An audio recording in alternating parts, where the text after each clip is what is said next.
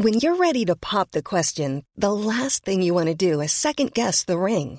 At Bluenile.com, you can design a one of a kind ring with the ease and convenience of shopping online. Choose your diamond and setting. When you find the one, you'll get it delivered right to your door. Go to Bluenile.com and use promo code LISTEN to get $50 off your purchase of $500 or more. That's code LISTEN at Bluenile.com for $50 off your purchase. Bluenile.com code LISTEN. Bienvenue dans le podcast Culture PSG du lundi. Non, pas, pardon, l'habitude, excusez-moi, du jeudi 26 octobre 2023. Nous sommes au lendemain de la belle victoire du Paris Saint-Germain face au Milan AC. Ce sera le seul thème du soir, c'est-à-dire le débrief de ce match de Ligue des Champions. On est 4 en théorie, 3 seulement pour l'instant, mais vous inquiétez pas, il arrive. On a le grand retour de Mathieu Martinelli, évidemment, qui après. Et ça faisait quelques semaines entre la trêve internationale et tout, Mathieu. euh, Des gens étaient inquiets. Pas d'inquiétude, pas d'inquiétude. Ravi de vous retrouver en tout cas. Voilà. Et bonsoir à tous. Et bonsoir. Et euh, Omar revient bientôt. Il nous l'a annoncé euh, en milieu d'après-midi qu'il est. Aujourd'hui, c'était pas possible, mais très bientôt, a-t-il dit. Donc, pour ceux qui demandent, il n'est toujours pas en train de finir son créneau, mais il arrive en tout cas. Et nous avons aussi normalement Dan avec nous, donc Dan Pérez de l'équipe qui fait les excellents papiers tactiques très régulièrement. Bonsoir Dan. Salut Philo, salut tout le monde. Voilà. Euh, n'hésitez pas à me dire pour le son. Alors, je trouve chez moi que c'est très bas, mais je n'arrive pas à savoir exactement si c'est que chez moi ou chez tout le monde. Donc, euh, j'ai poussé le plus possible. Euh, là, je suis désolé, il va falloir euh, de votre côté euh, augmenter le son au maximum. Je, je comprends pas trop ce qui se passe, mais bon, on va faire avec. En attendant, on va. Oui, et normalement, il y a Théo, euh, alias Enki18, qui vous avait prévenu que les coups de pied arrêtés du Milan AC étaient euh, pas très bons, qu'il y avait possiblement euh, de la place. Et ben, ça a pas loupé. Donc, il arrive après, il a un petit souci technique une nouvelle fois. Vous inquiétez pas, comme le dit la légende, à 3, on tient 3 heures. Donc, on va attaquer sur ce PSG Milan AC. Je vais vous rappeler les buteurs avec les minutes, parce que c'est quand même quelque chose d'important, les- la chronologie d'un match. Ouverture du score de Kylian Mbappé, c'était la 32e minute. On a ensuite Colomboigny qui met le but du 2-0 à la 53e minute, sachant que je crois que le but refusé de Dembélé était euh, 4 minutes avant, 48e, ou 5 minutes avant, que donc, oui, plutôt. Et enfin, le but du 3-0 de Lee Kang-in, son premier avec le Paris Saint-Germain à la 89e. Euh, voilà, le score est assez clair. Le match l'est beaucoup moins. Et pour ceux qui aiment bien les après-matchs, les conférences de presse, les déclarations, on a senti beaucoup de retenue de la part de Luis Enrique au moment de faire le bilan de la rencontre. Pas de triomphalisme, puisque bah, pour quelqu'un qui est très porté sur euh, le jeu, la qualité de jeu, ce qu'il a produit, euh, tout ça, le premier truc qu'il dit quand on l'interroge, c'est moi ce qui m'a plu, c'est le résultat. C'est la première fois qu'il le dit depuis qu'il arrive à Paris, alors que tous les matchs n'ont pas été très réussis. Celui-là, il y a quand même euh, des bonnes choses, hein. Tout n'a pas été parfait, ça c'est sûr. Oui, comme dit sur live, oui, il y a eu de l'agacement, oui. Après, euh, Luis Enrique et la presse, on sait jamais trop ce qu'il énerve, donc faut, ça faut un peu euh, rester prudent. Mais ouais, le début de match, les 20-25 premières minutes, comme il l'a dit à je ne sais pas combien de, médias euh, hier soir, je crois que je l'ai vu sur bah donc, Canal+, RMC, conférence de presse, Sky Italie, CBS pour les, anglo-saxons. Il a dit à tout le monde que les 25 premières minutes, ça lui, il n'était pas du tout content. Donc, effectivement, il y a un vrai euh, souci euh, côté parisien, à savoir que le PSG était, était dans le dur, on, va en re- revenir après dessus. Et ce qui fait la différence à cet instant, euh, bah, c'est ce but de Mbappé à la 32e ou 33e, je sais plus ce que je vous ai dit il y a quelques secondes. À partir de là, bah, le rapport de force il change forcément. Milan se retrouve à faire un bon match tout en étant mené, ce qui est une situation qui est quand même particulièrement frustrante pour eux. Et ils de revenir, mais ils, ont, je pense, une.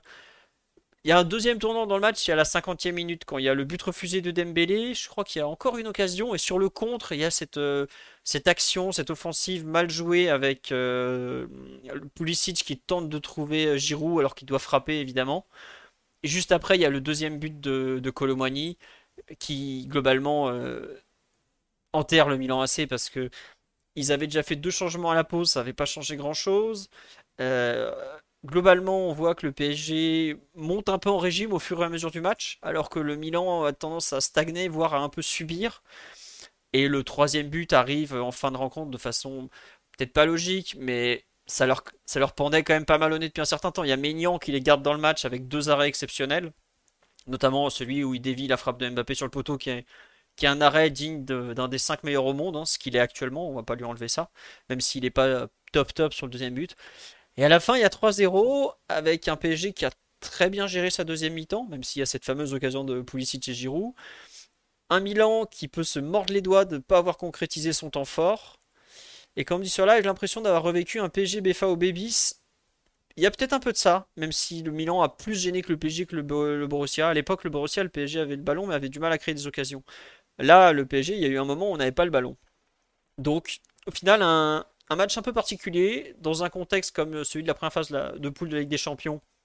On prend une victoire comme ça, évidemment. Euh, parce que 3-0 euh, à domicile t'efface la différence de but très négative que tu avais concédé à, Newcastle euh, trois semaines plus tôt. Tu prends, as 6 points après deux matchs, tu es en tête de la poule. Tu savais que c'était à domicile où tu devais faire carton plein. Voilà. Et, encore une fois, tu finis un match sans avoir pris de but en Ligue des Champions à domicile, sachant euh, que t'as pas non plus concédé grand chose en termes d'occasion. Donc, un match assez bizarre, pas totalement satisfaisant, mais il y a beaucoup de petits points qui sont très positifs. Mathieu, je te laisse compléter ce, bout du match euh, où j'ai parlé un peu de tout finalement, comme d'habitude. Comment tu, as, tu analyses ce match de façon euh, globale un peu pareil, euh, moins. Je ne sais pas. Non, non je, je suis, euh, je suis plutôt en ligne avec ce que tu disais. Euh, je pense que Paris n'a pas fait un grand match, mais n'avait pas besoin de faire un grand match pour battre le Milan, qui a proposé vraiment une prestation assez faiblarde, peut-être pas aussi faiblarde que, que celle du, Borussia, qui avait quasiment pas attaqué le match face à, Paris en septembre. Mais ouais, un match du Milan qui été vraiment assez, assez faible. Paris qui a pu se permettre une prestation sans, sans, brio pour avoir un écart de 3 buts à la fin, qui est très important aussi pour la différence particulière. Puisque si Milan devait terminer euh, avec le même de points que le PSG, ils doivent quand même euh, marquer euh, et faire un carton plein face à, un gros carton face à San Siro face au PSG pour, pour compenser la différence de but. Mais, mais oui, le, match du PSG, j'ai trouvé quasiment toute la première mi-temps, pas forcément que jusqu'au but, mais toute la première mi-temps qui a été marquée par beaucoup, beaucoup de déchets techniques. Euh, et là, il n'y a pas eu de, jaloux. Hein. Ça a été sur, à toutes les hauteurs du terrain, grosso modo. Aussi bien les attaquants, euh, notamment côté Dembélé, euh, à chaque fois qu'il qui percutait dans l'axe ou tentait des dribbles, perdait, la balle quasiment. Au milieu de terrain, où il y a eu des paires de balles, enfin, on passe directement en touche d'Ougarté. Il y a eu des, une ou deux paires de balles aussi de Emery dans des zones un peu dangereuses, alors que pourtant, sur les autres aspects du match, il surnageait plutôt. Euh, Vitinha aussi une ou deux fois. Et puis euh, sur la ligne d'arrière, ben, il y a eu une paire de balles d'Akimi aussi euh, qui donne un, coup franc euh, et une paire de balles, mais un coup franc, un carton jaune. pas directement en touche de, de Donnarumma, donc beaucoup, beaucoup de ballons rendus sans bah, d'erreurs techniques sans, être, sans qu'elles soient forcées en fait. Et ça donne une impression de, de manque de continuité aux actions du PSG. je pensais un peu ça à la différence par rapport au match du BFOB où Paris avait peut-être du mal à créer des occasions, mais au moins tu, tu gardais la balle et tu étais dans le, dans le camp adverse.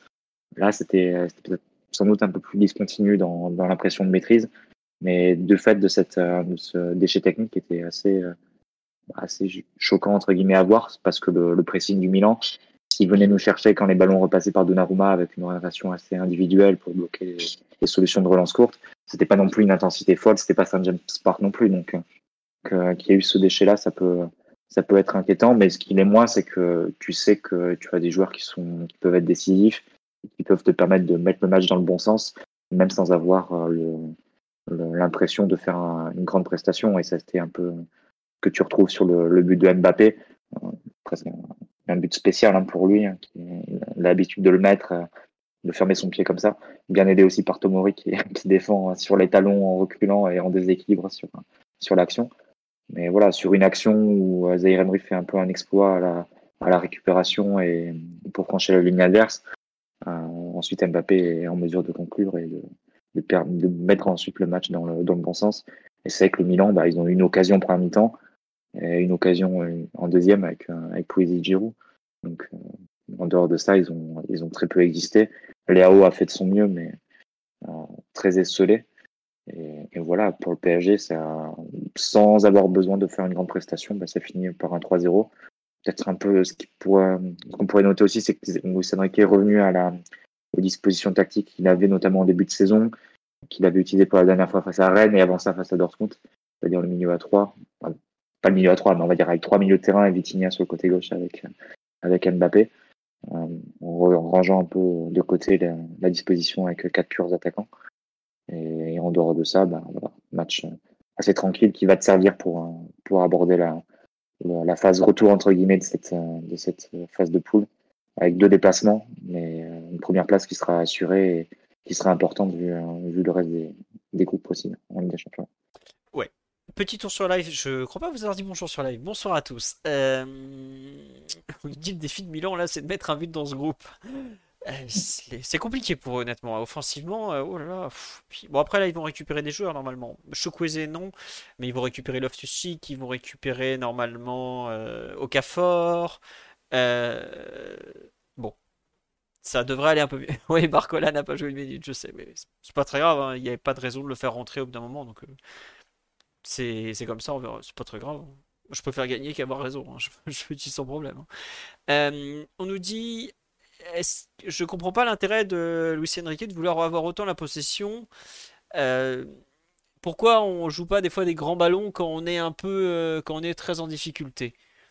Est-ce que Dan ou Théo, qui normalement est arrivé, veut répondre un peu à ça, ou est-ce que la réponse évidente est juste le fait que bah, il demande à son équipe de jouer selon ses principes de jeu, et les principes de jeu de Luis Enrique, c'est tu joues depuis l'arrière et c'est tout. Non, oui Dan, tu veux compléter? Après, euh, euh, oui, non, mais juste pour euh, dire, en fait, euh, oui, certes, il veut relancer, on va dire, proprement, c'est-à-dire on voit rarement un dégagement et ensuite une équipe préparée à attaquer le second ballon, parce que, voilà, il considère que ce serait trop spéculatif, on va dire, même si moi j'ai tendance à croire que cette équipe-là et ces profils-là, parfois, ça, ça ferait pas de mal euh, de, jouer ce type de, situation plus chaotique.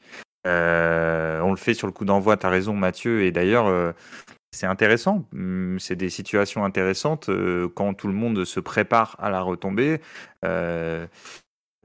justement, c'est une, question qu'on peut, poser à Luis Enrique. Et la deuxième chose que je voulais ajouter, juste Philo, par rapport à ce que tu disais, c'est que certes, on, on dit relancer court, mais il y a quand même par exemple, hier, le mécanisme principal, on va dire, euh, celui qu'on a le plus vu, c'est Hakimi qui joue directement au loin sur, euh, avec euh, Dembélé qui vient, qui est censé être le receveur de la remise de Colomwani. ou alors Colomwani qui essaye d'échapper à Thio. C'est comme ça d'ailleurs le, le qui, qui, provoque le carton jaune au tout début. donc, donc il y a aussi alors, il y a certes, il y a la volonté de relancer en partant de, de, Donnarumma, mais, il y a souvent euh, la volonté aussi de, sauter des lignes. Euh, mais c'est vrai qu'il y a eu beaucoup de déchets. Et, je regardais sur le, sur le live, ça disait bah, pourquoi, quand il y a autant de déchets, euh, tu ne changes pas? Bah, Déjà parce que c'est le. Les, les, principes et depuis le, depuis le début de saison, ils essayent de, de mettre ça en place. Après, c'est vrai qu'il y, a encore des moments, Pourtant, voilà, Milan n'est pas l'équipe la plus intense, euh, même pas la plus intense d'Italie, quoi. Donc, euh, il y a des moments euh, assez longs où, tu prends une pression bête, tu, lâches beaucoup de ballons, parfois sans que, sans que l'agressivité soit énorme, comme le disait Mathieu. Et, je trouve, je m'arrête là-dessus, mais je trouve que justement Milan a eu des, on va dire, des pré-situations parce que toutes les fois où Paris a lâché le ballon dans son camp, euh, notamment en première mi-temps, surtout en première mi-temps, bah, euh, Milan a vachement mal joué ses, coups. Euh, donc, donc n'a pas pu concrétiser ses potentielles situations. Donc, c'est vrai que ça a été plus tranquille à, gérer pour, pour Paris. Pardon. oui, oui, c'est vrai que Luis Enrique a parlé aussi d'un manque de confiance, de soucis techniques, de tout ça. Théo, sur un peu, parce que là on va attaquer le, un peu le, gros des, problèmes parisiens, savoir la, première demi-heure et tout ça. Tu... Bonsoir déjà Théo, ça va, tu nous entends? Oui, bonsoir déjà, ouais, je vous entends bien. Ah, c'est bon, le son est bon aussi. Ouais, tu veux compléter un peu sur ce que disait Dan, un peu sur les, soucis de relance du PSG qui ont été un peu le, gros marqueur de la première demi-heure du match au final? Oui, bah déjà la, la, manière de défendre que, que, que Mathieu a évoqué, de Pioli qui a un peu indexé tout ça sur, la, sur la première mi-temps. Paris qui a été confronté au défi de, créer des distances vis-à-vis de leurs marqueurs. Et c'est vrai qu'on a, beaucoup parlé du problème de déchets techniques qu'on a vu notamment sur les 25 premières minutes. Mais je pense qu'il y avait aussi un aspect positionnel à ça.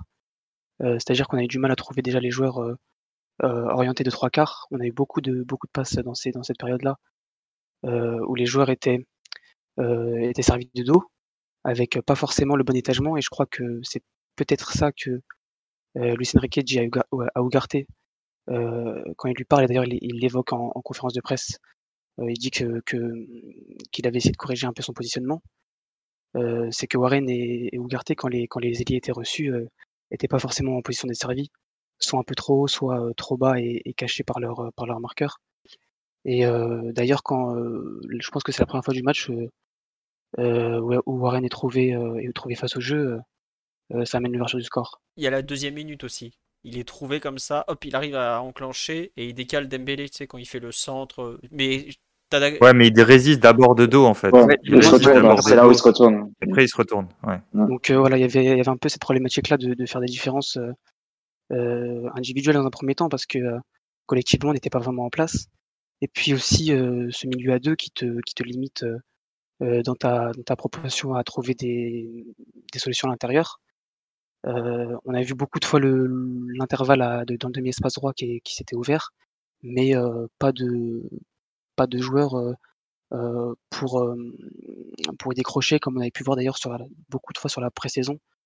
Vitinha ou Warren tomber de, de, la ligne avant et être servi dans cet espace-là par, par Marquinhos ou, Donnarumma. La personne et bah, comme Dan, Dan, en a parlé, on s'est retrouvé à jouer sur Hakimi qui était un peu bah, aussi le, le, seul, le seul mécanisme qu'on a trouvé pour, pour sortir de la pression de Milan donc ouais, la la sur sur sur sur le fait de jouer long, on a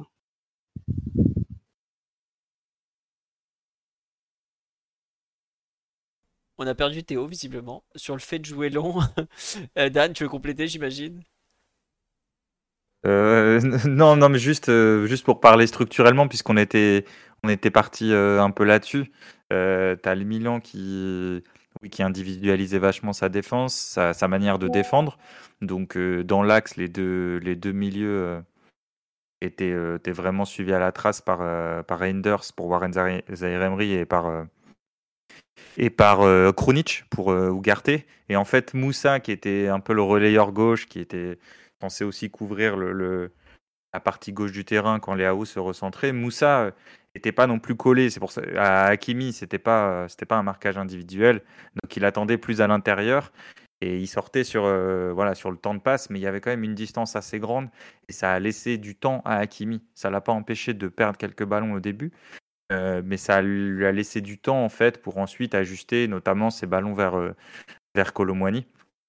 voilà pour le, pour le fait structurel. Après, je trouve que sur la réception de dos dont parlait Théo, il y a même, enfin parfois ton milieu, tu lui donnes la balle, mais, c'est aussi pour qu'il fasse l'appui en fait, soit pour ouvrir sur un côté, par exemple, ou pour euh, remettre à l'autre centrale, euh, des choses comme ça. Euh, parfois, tu peux recevoir de dos sans que ce soit que ce soit dramatique parce que tu vas remettre en une touche et tu sers d'appui, notamment pour faire bouger le pressing adverse. Et là, je trouve que même, même sur ça, il y a encore des, il y a encore des progrès à faire la passe d'Ugarte en touche, voilà, c'est sur, sur une, ouverture, enfin, c'est même pas une ouverture, c'est une passe latérale qu'il doit faire à Hakimi. Euh, elle est assez, simple, il y a de l'espace autour d'Hakimi, il envoie en touche. Bon, il y a encore, il y a encore quand même des, choses à faire. Tu vois, il y a cette volonté, je sais pas ce que, ce que tu en penses Mathieu, mais il y a cette volonté en fait de construire bas aussi pour attirer, l'adversaire. Euh, notamment pour créer des espaces dans le dos, parce qu'on peut comprendre avec les, joueurs explosifs que tu as devant que tu as besoin de, de, créer ça derrière. Mais euh, tu as, l'impression qu'il n'y a pas la, la, la souplesse de cheville de Brighton, euh, parce que Brighton fait ça. Bon, alors euh, moi je suis pas un grand, je suis pas un grand fan particulièrement. Et voilà, il y a des équipes qui essayent d'attirer comme ça pour ensuite attaquer le, attaquer le fond, euh, le dos pardon de la défense. Et, là, et je trouve qu'il manque encore de, de, à la fois de souplesse de cheville et aussi de détecter les situations où tu dois aller plus vite plutôt que de recycler ta possession en partant derrière. Et là, je trouve que les milieux, et puis j'inclus Vitinha dedans, ils n'ont pas toujours le, bon timing ou la bonne justesse. Non, je suis d'accord avec toi. Je pense que c'est clairement l'idée de, de pouvoir donner de l'espace et, des, des, mètres pour euh, que Mbappé, Colomwani, Dembélé puissent courir. Donc, euh, c'est d'inviter la pression adverse et ensuite pouvoir jouer dans le dos.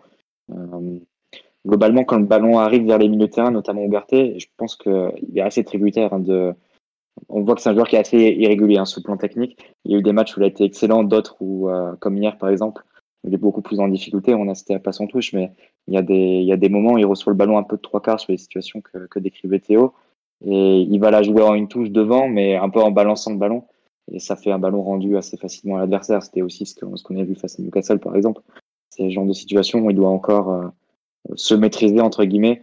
Parfois peut-être assumer le risque de, de garder la balle et de, euh, de, de savoir peut-être un peu mieux résister au pressing. Est-ce qu'il est capable de, de le faire euh, de façon, de façon régulière en garantissant de ne pas perdre la balle. Mais quand il se met à jouer comme ça en une touche vers l'avant et en essayant de trouver directement les attaquants parce qu'il sent la pression arriver, ça donne beaucoup, beaucoup de déchets et les ballons facilement rendus à l'adversaire. Globalement, le PSG essaye plutôt de, passer par les côtés hein, de, pour progresser depuis le début de saison. C'est sans doute là où il y a eu peut-être le, enfin, de mon côté en tout cas, la, déception la plus grande sur un match comme hier que euh, autant sur voilà un match depuis le début de saison, tu peux dire que le milieu fait pas assez sur le plan technique, sur le plan de la résistance au pressing, sur le plan de la participation au jeu, etc. Mais au moins sur les côtés, il y a eu des, associations qui, qui, ont pu euh, parfois très bien marcher, notamment à droite entre Dembélé et Hakimi, et même parfois à gauche entre Vitinha et Mbappé sur des sur des associations comme ça où Vitinha reçoit le ballon excentré, va trouver un appui sur Mbappé, repiquer intérieur et ensuite euh, développer le jeu de l'autre côté. Là, tu as vraiment très peu vu ce genre de situation sur le, sur le match. Euh, je me souviens, même après le but, hein, pour aussi illustrer le fait que le déchet technique continuait, il y a deux, situations entre Mbappé et Vitinha sur le côté gauche, les associations, où la remise de Mbappé est ratée, ça va en touche. Euh, sur le côté droit, bah, évidemment, a été en, difficulté sur le plan technique et a moins participé que sur d'autres matchs. Et comme tu l'as dit, Dan aussi, euh, l'idée, je pense, c'était aussi de trouver directement Colomani en nettoyant entre guillemets la ligne de passe depuis depuis Hakimi. Mais voilà, pour dire que les, les circuits de passe, on va dire habituels depuis le, début, début, de saison, du moins ceux qui marchaient, notamment sur les côtés, n'ont pas forcément été très mis en valeur sur un match comme, euh, comme celui d'hier. Donc, après, ça a suffi, hein, on va dire que les Milan n'étaient pas en mesure de, de, proposer quelque chose qui, qui nous punit sur les pertes de balles, euh, contrairement à ce qu'a pu faire Newcastle. Mais euh, on va dire qu'il y a une marge de progression encore importante et on va dire que le cycle précédent a été parfois marqué par le fait d'avoir une équipe qui euh, la théorie de, de, de, de l'interrupteur. Voilà, de, de l'interrupteur, c'est ça exactement, d'une équipe qui pouvait complètement se rater en championnat et le, le mercredi quand les, les lumières euh, s'allumaient au parc euh, se mettaient à niveau et pouvait sortir des, des, matchs de très haut niveau sur le plan technique. Là, tu sens que l'équipe est un peu plus normale hein, sur le plan sur ce plan de, de, de qualitatif tout simplement. Donc il faut assumer d'avoir une, une équipe qui va avoir des, des problèmes plus importants sur le plan technique, euh, peut-être pas capable d'élever son niveau sur commande, du moins sur ce plan-là. Mais tu vois. Euh, mais on va dire qu'il y a une marge de progression qui est quand même très importante. Hein, je pense que, sur cet aspect, et sans doute que Luis Enrique a beaucoup de travail pour euh, compenser au maximum les limites qu'ont ces joueurs par des mécanismes qui doivent être comme euh, qui doivent être réglés comme du papier à musique. Ouais, c'est ça en fait, c'est que Hier, on fait pas un très bon match en termes de contenu technique, même sur la première mi-temps, on est, on est catastrophique, hein, on va pas faire semblant, à l'exception de... Bah de, de l'action du but au final. Euh, mais j'ai pas l'impression forcément. Autant à Newcastle, j'avais un peu senti les limites d'un système euh, où. Bah, par exemple, Newcastle, t'avais forcé à faire, des, à faire faire des erreurs à Hakimi, il t'avait euh, isolé Skriniar. Hier, j'ai plus l'impression que Milan avait bien préparé son match avec ce, marquage individuel très particulier, parce que c'est rare d'avoir les, les joueurs. Ah, désolé pour notif WhatsApp, c'est François. c'est rare d'avoir les joueurs qui. Euh, comment dire Qui sont en. comme ça à suivre partout les nôtres, mais j'ai plus vu en fait des joueurs du PSG qui, s'ils font mieux individuellement, et vous avez parlé d'Ougarté, je trouve que c'est très caractéristique parce qu'en théorie, on l'a vu en début de saison être capable de résister un peu à un pressing euh, par du jeu de corps, notamment par des, sorties de balles, tout ça. Là, il n'a pas du tout réussi. Warren a aussi été un peu en difficulté. On a vu que euh, quand on trouvait, bah, les rares fois où on a trouvé euh, Mbappé, comme tu as dit Mathieu, ça n'a pas bien combiné. Les fois où on a mal trouvé aussi euh, Dembélé, ça n'a pas enchaîné. J'ai plus l'impression d'un déchet technique qui est corrigeable facilement parce que, enfin oui et non facilement. Une équipe qui s'est bien pressée, elle va te le générer le déchet technique. C'est comme ça. Mais il y a pas mal de joueurs qui en faisant ne serait-ce que un peu mieux en étant, je sais pas, c'est pas une question de, concentration, je pense, qu'ils sont tous concentrés, mais dans un meilleur jour, et ça peut arriver d'avoir des jours plus ou moins bons, te change quand même assez radicalement la phase du match, et tu lis pas ça avec autant de, de négativité. Après, faut quand même pas oublier que ça fait. Excuse-moi, je finis Mathieu. Ou Ça fait trois matchs de Ligue des Champions qu'on joue. Il y a deux matchs où on est en difficulté face à des équipes qui viennent presser très haut. C'est pas forcément un hasard non plus. Et la seule équipe où on n'a pas été en difficulté face à un pressing hausse, parce qu'ils sont pas venus presser du tout, c'est Dortmund qui était en vacances à Paris. Ça me commence à. Je vais pas dire que ça me gêne, parce que je comprends l'idée de Luis Enrique de dire bah les gars, faut s'entraîner encore et encore et encore et encore pour que bah, vous progressiez. Mais il y a un moment, euh, ah. ça va te retomber dessus quoi. Donc euh, il y a peut-être un équilibre à trouver. Ouais, Mathieu? Il y a des joueurs qui peuvent faire mieux. Après, il y a des joueurs aussi qui ont un plafond, hein, je pense, sur ce plan, ce plan technique. Mais c'est vrai que je pense que c'est aussi la caractéristique de quand, une quand un adversaire vient te chercher individuellement. Ça fait beaucoup ressortir les, les capacités d'initiative et aussi de qualité des, joueurs que tu as dans ton équipe. C'est-à-dire que voilà, quand tu as un marqueur qui te, qui te sert, qui te fait sentir un peu son souffle sur, sur la nuque, il bah, faut être capable de, de, de, faire la différence sur un contrôle orienté, il faut être capable de, de se retourner, il faut être capable de gérer un peu la pression, gratter une faute. Euh, de aussi savoir quand il faut euh, euh, temporiser un peu. Et ça, bah, il y a des joueurs qui, de toute façon, tu des joueurs qui sont tous capables de le faire, mais peut-être pas forcément avec une régularité sur l'ensemble du match. Mais tu vois bien que sur des actions où les joueurs ont été capables de le faire, ça a posé de gros problèmes au, Milan. Il y a deux cartons jaunes qui sont, qui sont récupérés sur des contrôles orientés de Colomboigny et de Zaire Emery, par exemple. As, enfin, voilà, ce genre de, situation tu sens que si tu l'avais fait peut-être un petit peu plus sur, sur la durée du match, euh, tu aurais, eu encore davantage d'espace ensuite pour attaquer des, des, grandes distances, puisque le, le, marquage aurait été éliminé. Et peut-être que le score aurait pu être même, même plus lourd. Donc, euh, c'est euh, être capable de le faire sans doute un peu plus. Colomboigny, par exemple, sur des, euh, sur des situations où il va un peu s'excentrer, faire la différence au premier contrôle, ça, il est capable de le faire, mais il doit être capable de le faire plus souvent sur la durée du match parce que tu vois que Thio et Tomori sur un match comme hier sont pas dans des, euh, dans des très bonnes dispositions et peut facilement les mettre hors d'opposition. On peut multiplier les exemples, hein, d'autres joueurs ont, été capables de le faire. Et je pense que c'est aussi pour cela qu'un joueur comme Zaire Emery est, est très ressorti sur un, sur un match comme hier parce que lui, physiquement, il résiste, il tient sur les jambes et il a la capacité comme ensuite pour, pour avancer, franchir des lignes et donc éliminer des marquages. Et le match dans le match, entre guillemets, qu'il avait face à Reinders, ça, a vraiment bien tourné en sa faveur et a permis ensuite à Paris d'attaquer avec beaucoup d'espace euh, devant lui. Donc, euh, c'est ce qu'il faut être capable de multiplier, soit par la course, soit peut-être plus par le, par le, premier contrôle, entre guillemets. Ouais, ouais, après, tu, sur on me dit, euh, faut, c'est pas une bonne idée de surresponsabiliser certains nos derrière dans les sorties de balles. Bah, moi, je pense le contraire. C'est-à-dire que tu as besoin de les impliquer, qu'ils augmentent leur niveau minimum, qu'ils se contentent pas du minimum qui font pour Marquinhos depuis deux ans et Skriniar depuis un certain temps, ou Hakimi ou Lucas. Au contraire, c'est que les meilleurs doivent être encore meilleurs à ce niveau-là. Je pense à bah, Dembélé hier qui est pas bon euh, à ce niveau-là. Je pense à Mbappé qui est pas terrible non plus. Vitinha qui est pas très bon techniquement. Mais ceux qui sont en théorie tes points faibles, ils doivent s'exercer encore, encore et encore pour justement ne plus être à ce point-là des points faibles. Et euh, je regrette hein, que ce soit Kimi, Marquinhos, euh, même Lucas Hernandez, Crignard ou Garté, ou Colomoni quand on joue un peu plus direct. Ils, sont, ils seront capables de faire mieux que ça. Il faut pas euh, se contenter d'aussi peu. Après, hier, tes centraux, ils sont pas.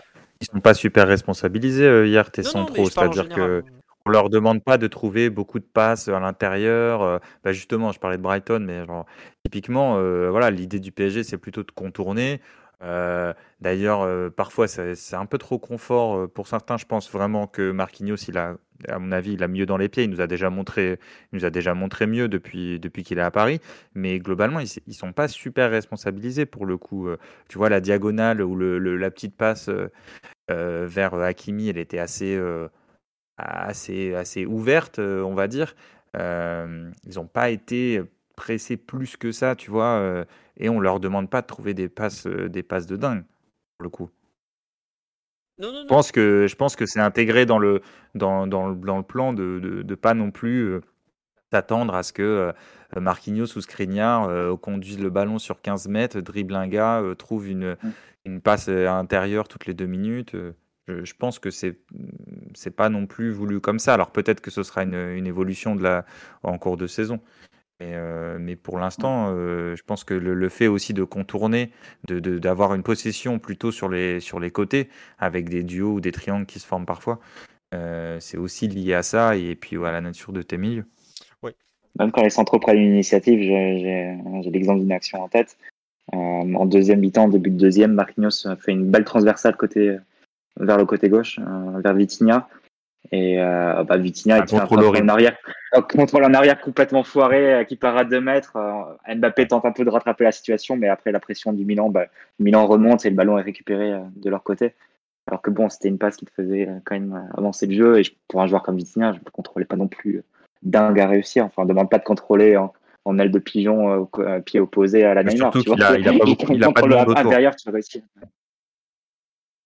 Ah, Effectivement. D'ailleurs, pour d'ailleurs sur Vitinha, euh, euh, il est il est un peu plus euh, venu à l'intérieur en deuxième période.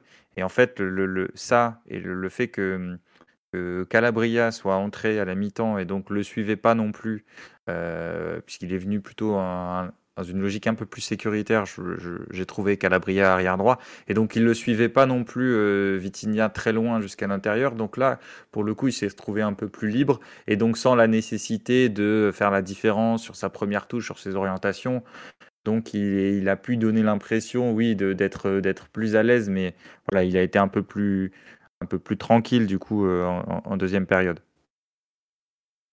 Ouais, ouais. Juste un, autre, point pour les passes qui cassent les lignes entre guillemets des centraux.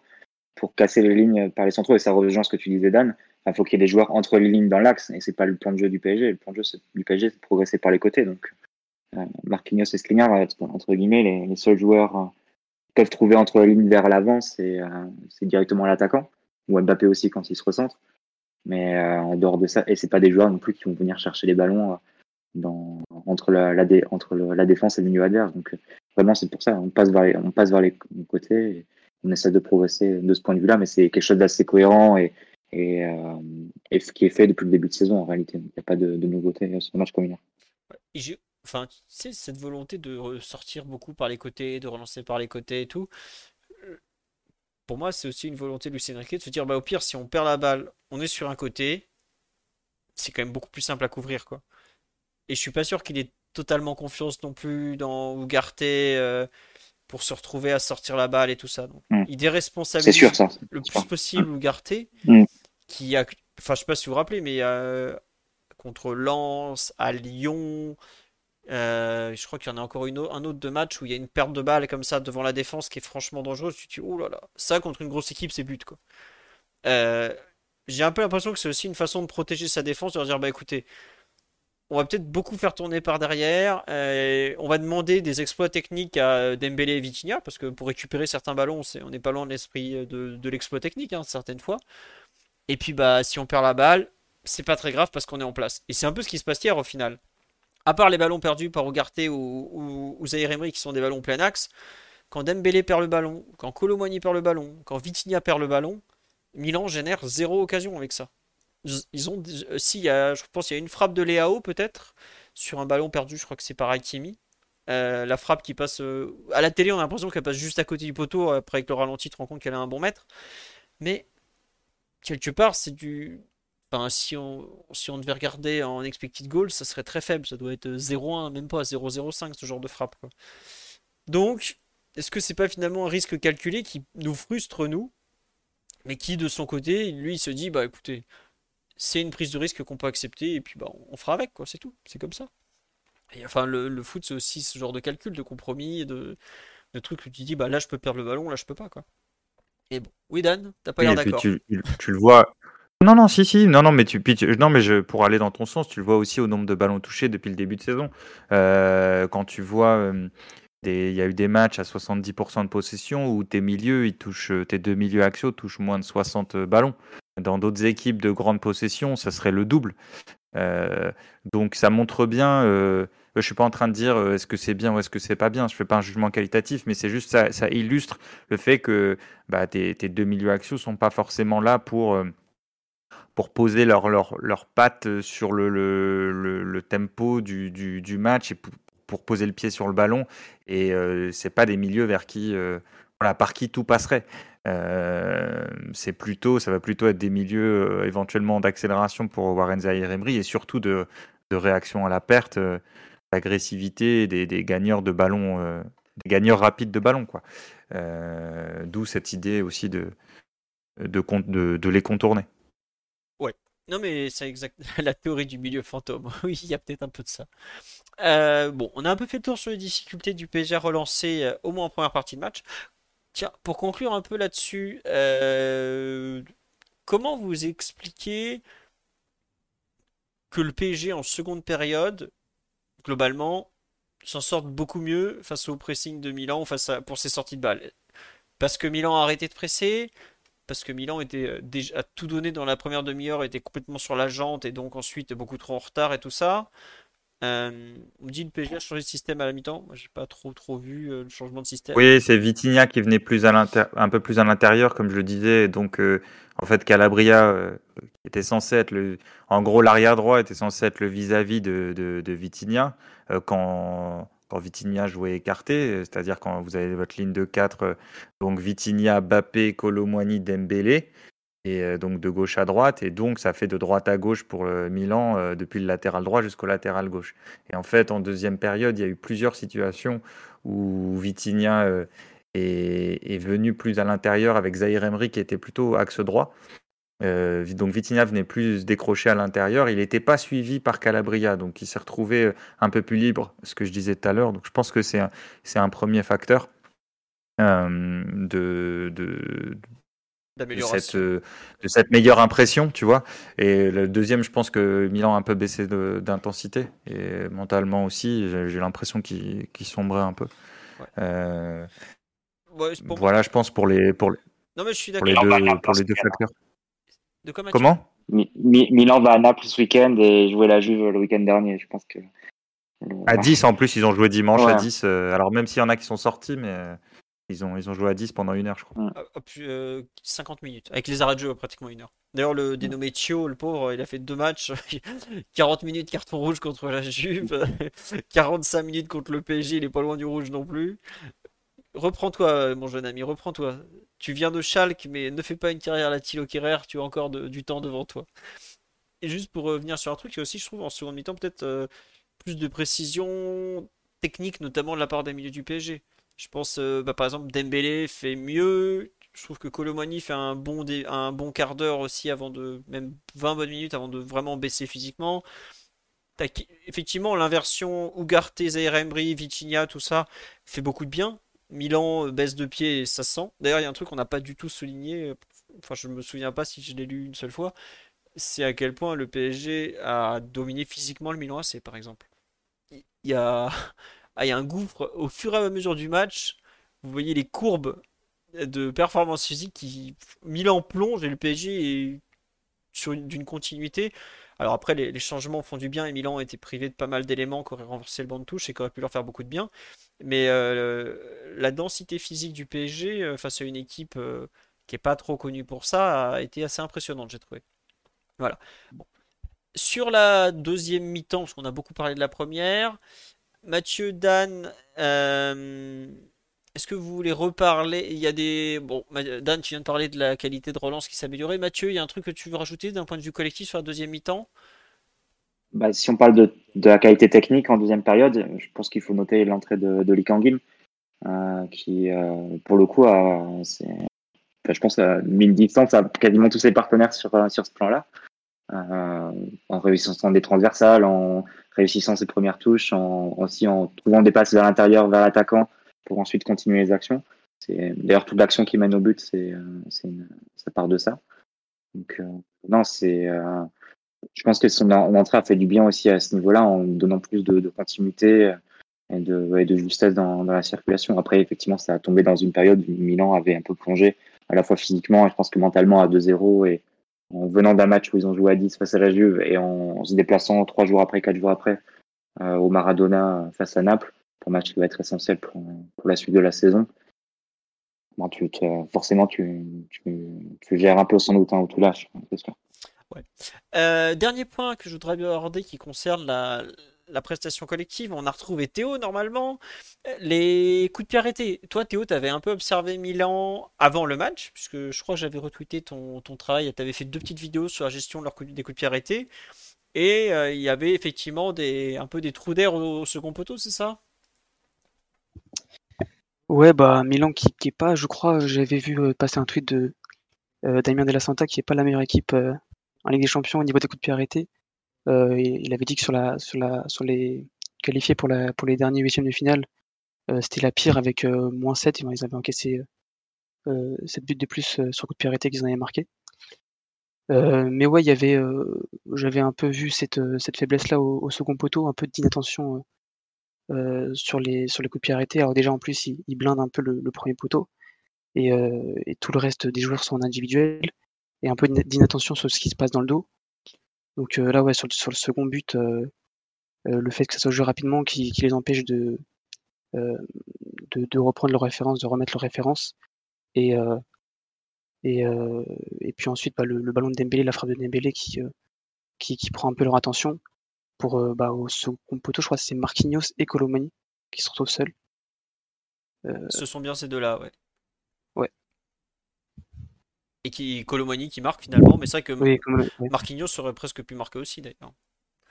Mais pour euh, revenir un peu sur les coups comme tu dis, donc Milan a des faiblesses, mais voir le PSG comme ça jouer de la sorte euh, sur un, un, coup de pied euh, arrêté, c'est la première fois, je pense, que je vois le PSG jouer à deux comme ça rapidement sur le côté, ouais. Mais la passe de Mbappé, si je me trompe pas pour Dembélé, je crois que c'est une des premières fois que je la vois euh, sur euh, depuis le début de saison, non? Vous avez, enfin Théo, Mathieu ou Dan, vous avez souvenir d'un corner joué comme ça cette saison? Moi non, je peux souvenir en tout cas. Hein? Mathieu, Dan, bon, ils pas Ouais, non, Dan? Non, non, non, j'ai l'impression que c'est plus un truc de d'opportunité euh, là pour le coup parce qu'il voit il voit Dembélé euh, euh, qui, est plutôt, euh, voilà, plutôt isolé, donc il avait envie de la jouer vite, pas forcément pour jouer dans la surface, mais à jouer court. Mais il voit Dembélé à l'angle de la surface, il la lui donne. J'ai pas le souvenir d'un truc comme ça. Il y a ce, qui, ce que Paris fait souvent depuis le début de saison, c'est jouer à deux ou trois, puis ensuite trouver Hakimi à l'entrée de surface, qui parfois peut frapper ou remettre par-dessus. Mais ce, ce mécanisme-là, non, j'ai pas de souvenir. Sur le bah, live, on me dit en préparation. Euh, excuse-moi, Mathieu. Je dis euh, sur le live, on dit en, préparation, peut-être. Euh, bon, oui, vas-y, sur le sur corner, ouais. Non, juste sur les coups de pied arrêtés avec le corner, c'est toujours difficile de savoir ce qui est préparé ou ce qui relève de l'initiative individuelle du joueur parce que voilà, corner à la 53e, est-ce que c'est pas juste voilà Mbappé qui voit Dembélé démarquer et qui lui fait directement la passe? Plutôt que quelque chose qui avait été préparé Ça peut être les deux. Hein. Ça, peut être aussi ça peut être aussi quelque chose dans la causerie d'avant-match en disant en fait euh, soyez attentifs parce que voilà, peut-être peut-être que le Milan met un peu de temps à, à être euh, prêt sur les coups de pied arrêtés, donc n'hésitez pas à jouer vite. Peut-être qu'il y a eu aussi ça, mais il y a aussi fort à parier ce aussi l'initiative des joueurs, et c'est aussi ça qui est aussi l'initiative des joueurs parfois qui prime. Oui, oui, bah, Effectivement, Milan dormait complètement sur l'action. Ah, franchement, c'est clair. J'ai rarement vu une équipe italienne se faire prendre de façon aussi stupide. Mais c'est pas... Ligue des champions comme ça, c'est. Non, mais c'est pas, pas Milan assez ça. Enfin, franchement, je dis là, mais c'est Et puis, t'en as pas c'est pas un mec qui est pas concentré. Hein. C'est genre 4 ou 5, euh, vraiment. Hein. Ouais, on me dit sur live, la défense semblait pas concentrée. Bah ouais, euh, après il se regarde, il, se retourne vers Maignan, il dit ouais, tu l'as pas arrêté. Mais mec, il lui fait attendez, vous êtes tout seul parce que Dembélé il fera pas direct. Hein. Il a le temps de faire contrôle, Le contrôle d'ailleurs n'est pas forcément parfait. Le ballon, il me semble, monte légèrement, puis frappé. Crochet et frappé. Ouais, c'est ça, crochet frappe. Je me demande s'il fait pas contrôle, crochet frappe. Normalement, sur un corner, t'as à peine le temps de faire une reprise et souvent elle est contrée en plus. À ras de terre comme ça. ça, fait pas. Je suis regret d'annoncer à nos amis milanais que la compétition est sérieuse désormais. C'est fini l'époque où, où tu pouvais faire ce genre de choses. C'était les années 90, quoi. Là, vraiment, euh, un peu surprenant. Je suis pas sûr qu'on en remette beaucoup des corners de la sorte. Hein. On va pas faire semblant, mais en tout cas, après, faut aussi le, redire, le PSG a subi des, des coups de pied arrêtés où il n'était pas non plus brillant, brillant, quoi. Il, Ouais, t'as encore la frappe de, de Léao. Euh, euh, en fait, t'as encore des blocs comme Paris est, en gros défend en marquage individuel plus euh, deux joueurs, euh, deux ou trois joueurs qui sont en zone. Euh, en général, c'est deux joueurs, dont Marquinhos. Et en fait, pour l'instant, depuis le début de saison, je trouve qu'ils sont assez vulnérables, sur, notamment sur les blocs. Ils sont assez facilement prendre, prendre à défaut, voilà, puisque c'est de l'individuel. S'il y a un joueur qui lâche, évidemment, bah ça, libère un, adversaire totalement. Et il y, a une, sorte de combinaison, enfin une combinaison, c'est un, une passe forte au sol euh, au point de pénalty pour, euh, pour Léao, qui est libéré justement du marquage d'Ougarté euh, par un bloc de Thio, il me semble. Bon, il cadre pas sa reprise, mais, mais je, trouve, je trouve pareil quand même assez, assez vulnérable sur les coups de pied arrêtés depuis le début de saison. Bah, bah après, c'est pareil. Hein. Lucien Riquet, quand il était à la tête de l'Espagne, il avait remis en question le fait de travailler les coups de pied arrêtés défensivement. Et je crois qu'il avait dit que quand il était joueur, ils avaient aussi une faiblesse à ce niveau-là et que travailler avait pas empêché de marquer des buts, d'encaisser des buts du coup. Et que du coup, ouais. ça avait pas Après, pour eux. Ouais, faut pas, faut ouais, non, faut, faut prendre un peu du recul, je pense, avec des déclarations comme ça. Tous les entraîneurs travaillent coup de pied arrêté. Je me souviens qu'au Barça, par exemple, il avait Unzoué avec lui, donc le père de son actuel adjoint, qui, qui était un, pour le coup un, très pointu sur, le, sur les coups de pied arrêtés. Et, même un PSG Barça par exemple qu'on avait joué au parc, euh, Barça avait donné une, une, vraie leçon dans la tenue des, notamment de la zone sur les coups de pied arrêtés et la façon dont toute l'équipe remontait sur les, les, les, coups francs excentrés un peu lointains comme ça pour mettre hors jeu les attaquants parisiens. On, a, on, n'y avait vu que du feu. Donc euh, non, je pense que c'est un entraîneur qui travaille aussi ces, ces actions-là. Et d'ailleurs sur l'action que tu cites, Dan, où euh, avec le bloc et Léo qui fait la, qui fait la reprise en premier temps, pour le coup, il est plutôt bien suivi, bien suivi par Marquinhos. Il n'a pas vraiment l'angle pour pour la reprendre et ensuite cadrer la, la frappe. Mais, Parce que Marquinhos est en zone, lui, mm. il, gère bien le, il gère bien le coup, mais il arrive quand mm. même, euh, Léo arrive quand même à se libérer du, tu vois, du, mm. du marquage. Après, euh, le but, voilà, tu as raison, le but de la position zonale de Marquinhos, c'est de parer justement à cette éventualité. enfin, il y a un truc qui fait pas. Bah, j'avoue que ça me gêne un peu que Léao fasse exactement la même action que c'était Fabian Cher avec Newcastle avait fait euh, trois semaines plus tôt, quoi je suis d'accord avec Mathieu qu'il travaille forcément à ce niveau-là, les coups de pied arrêtés. Mais j'ai pas l'impression de voir une grosse progression. Et si on n'a pas encore pris un but sur corner cette saison, euh, à ma connaissance, j'ai un doute sur un début à Newcastle. Mais non, c'était un coup de pied excentré qui a été remis dans le paquet, tout ça. Pour moi, ça tient plus du, miracle et de la maladresse de de l'adversaire que vraiment d'un travail au quotidien. Alors il y a le fameux vent du, campus PG, mais bon, ça explique pas tout. Euh, il y a quand même, je trouve, un, un laisser-aller, ou en tout cas, bon, il y aura toujours un problème de taille, ça c'est sûr. Mais je me souviens de Tourelle qui disait en conférence de presse Ah ouais, non, écoute, arrêter, c'est pas moi, c'est pour Zolkleuv et, et pas plus. Et j'ai un peu peur que Luis Enrique se décharge quand même beaucoup sur ses adjoints à ce niveau-là. Et est-ce que le il a les bons adjoints pour le faire? Parce que tu vois, Mathieu, tu cites le Unzue, le père, qui est, effectivement une des vraies références du secteur. Il y a eu un article d'Eurosport assez intéressant, même très intéressant, avec. Euh, C'était mercredi avec. Euh, oh, Théo, aide-moi. Damien de la Santa, c'est ça? Je, massacre son nom à chaque fois. Ouais, Je suis désolé, Damien. En plus, il est plutôt très intéressant. Euh, il dit Ouais, bon, c'est quand même un peu limite-limite hein, ce que fait le PSG. alors, je me mets à la place de Lucien Riquet. Il a il arrive au PSG, il a énormément de secteurs à travailler. Voilà. Il, doit faire des choix. Il y a des trucs qu'il peut pas travailler. Je comprends qu'il préfère se, concentrer peut-être plus sur les relances que sur euh, le, travail des coups de pied arrêtés. Bon. Mais il y a un moment dans la saison, ça va peut-être nous coûter cher. Quand on va recevoir Newcastle, si on se prend euh, deux buts sur coup de pied arrêté alors qu'il passe trois fois le milieu de terrain, ça va être un peu gênant quand même. Donc, euh, je suis un peu perplexe euh, sur le, sur le travail de fond. On va voir si ça progresse. On a marqué sur corner. C'est pas mal. Oui, c'est voilà, c'est ça. À Lyon, Warren qui provoque un penalty sur un corner. Et avant même de provoquer le penalty sur le corner, quand il fait faute sur Tagliafico, il y a Donnarumma qui fait un miracle au second poteau face à Tolisso. Au bout d'un moment, quand tu as deux actions comme ça consécutives sur le même corner, c'est que tu défends pas très très bien. Après, en termes d'attention, tu es à 4-0 à l'extérieur. Bon, on va dire que c'est un contexte à prendre en compte malgré tout. Voilà. Tiens, on me dit ça reste inacceptable que ce soit Colomani et Vitinha. Ah non, Dembélé et Vitinha qui tirent corner. Bah. Je, je vois pas trop pourquoi en fait. Vitinha plutôt un bon pied. On l'a vu, une vraie qualité de frappe. On l'a vu notamment cette bah, saison. Di, Maria est plus là, euh. donc il faut bien qu'il y ait des gens qui se dévouent. Hein. Ouais, aussi, ouais. Oui, Dan, Non, mais euh, je, te trouve, euh, te trouve bien clément avec ce cher Vitinha dans sa manière de frapper les coups de pied arrêtés.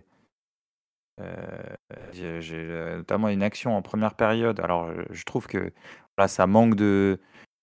J'ai l'impression qu'il n'est pas, il, pas assez en confiance pour réfléchir à, où il va la placer, etc. Parce qu'il est tellement concentré sur le fait de bien le frapper, euh, essayer qu'elle passe le, premier poteau, euh, euh, même si là parfois ils ont fait des, ils visaient exprès la zone avant le premier poteau. Mais il y a, y a, trop de fois où c'est mal tiré. Il y a une action où il a, il a deux chances.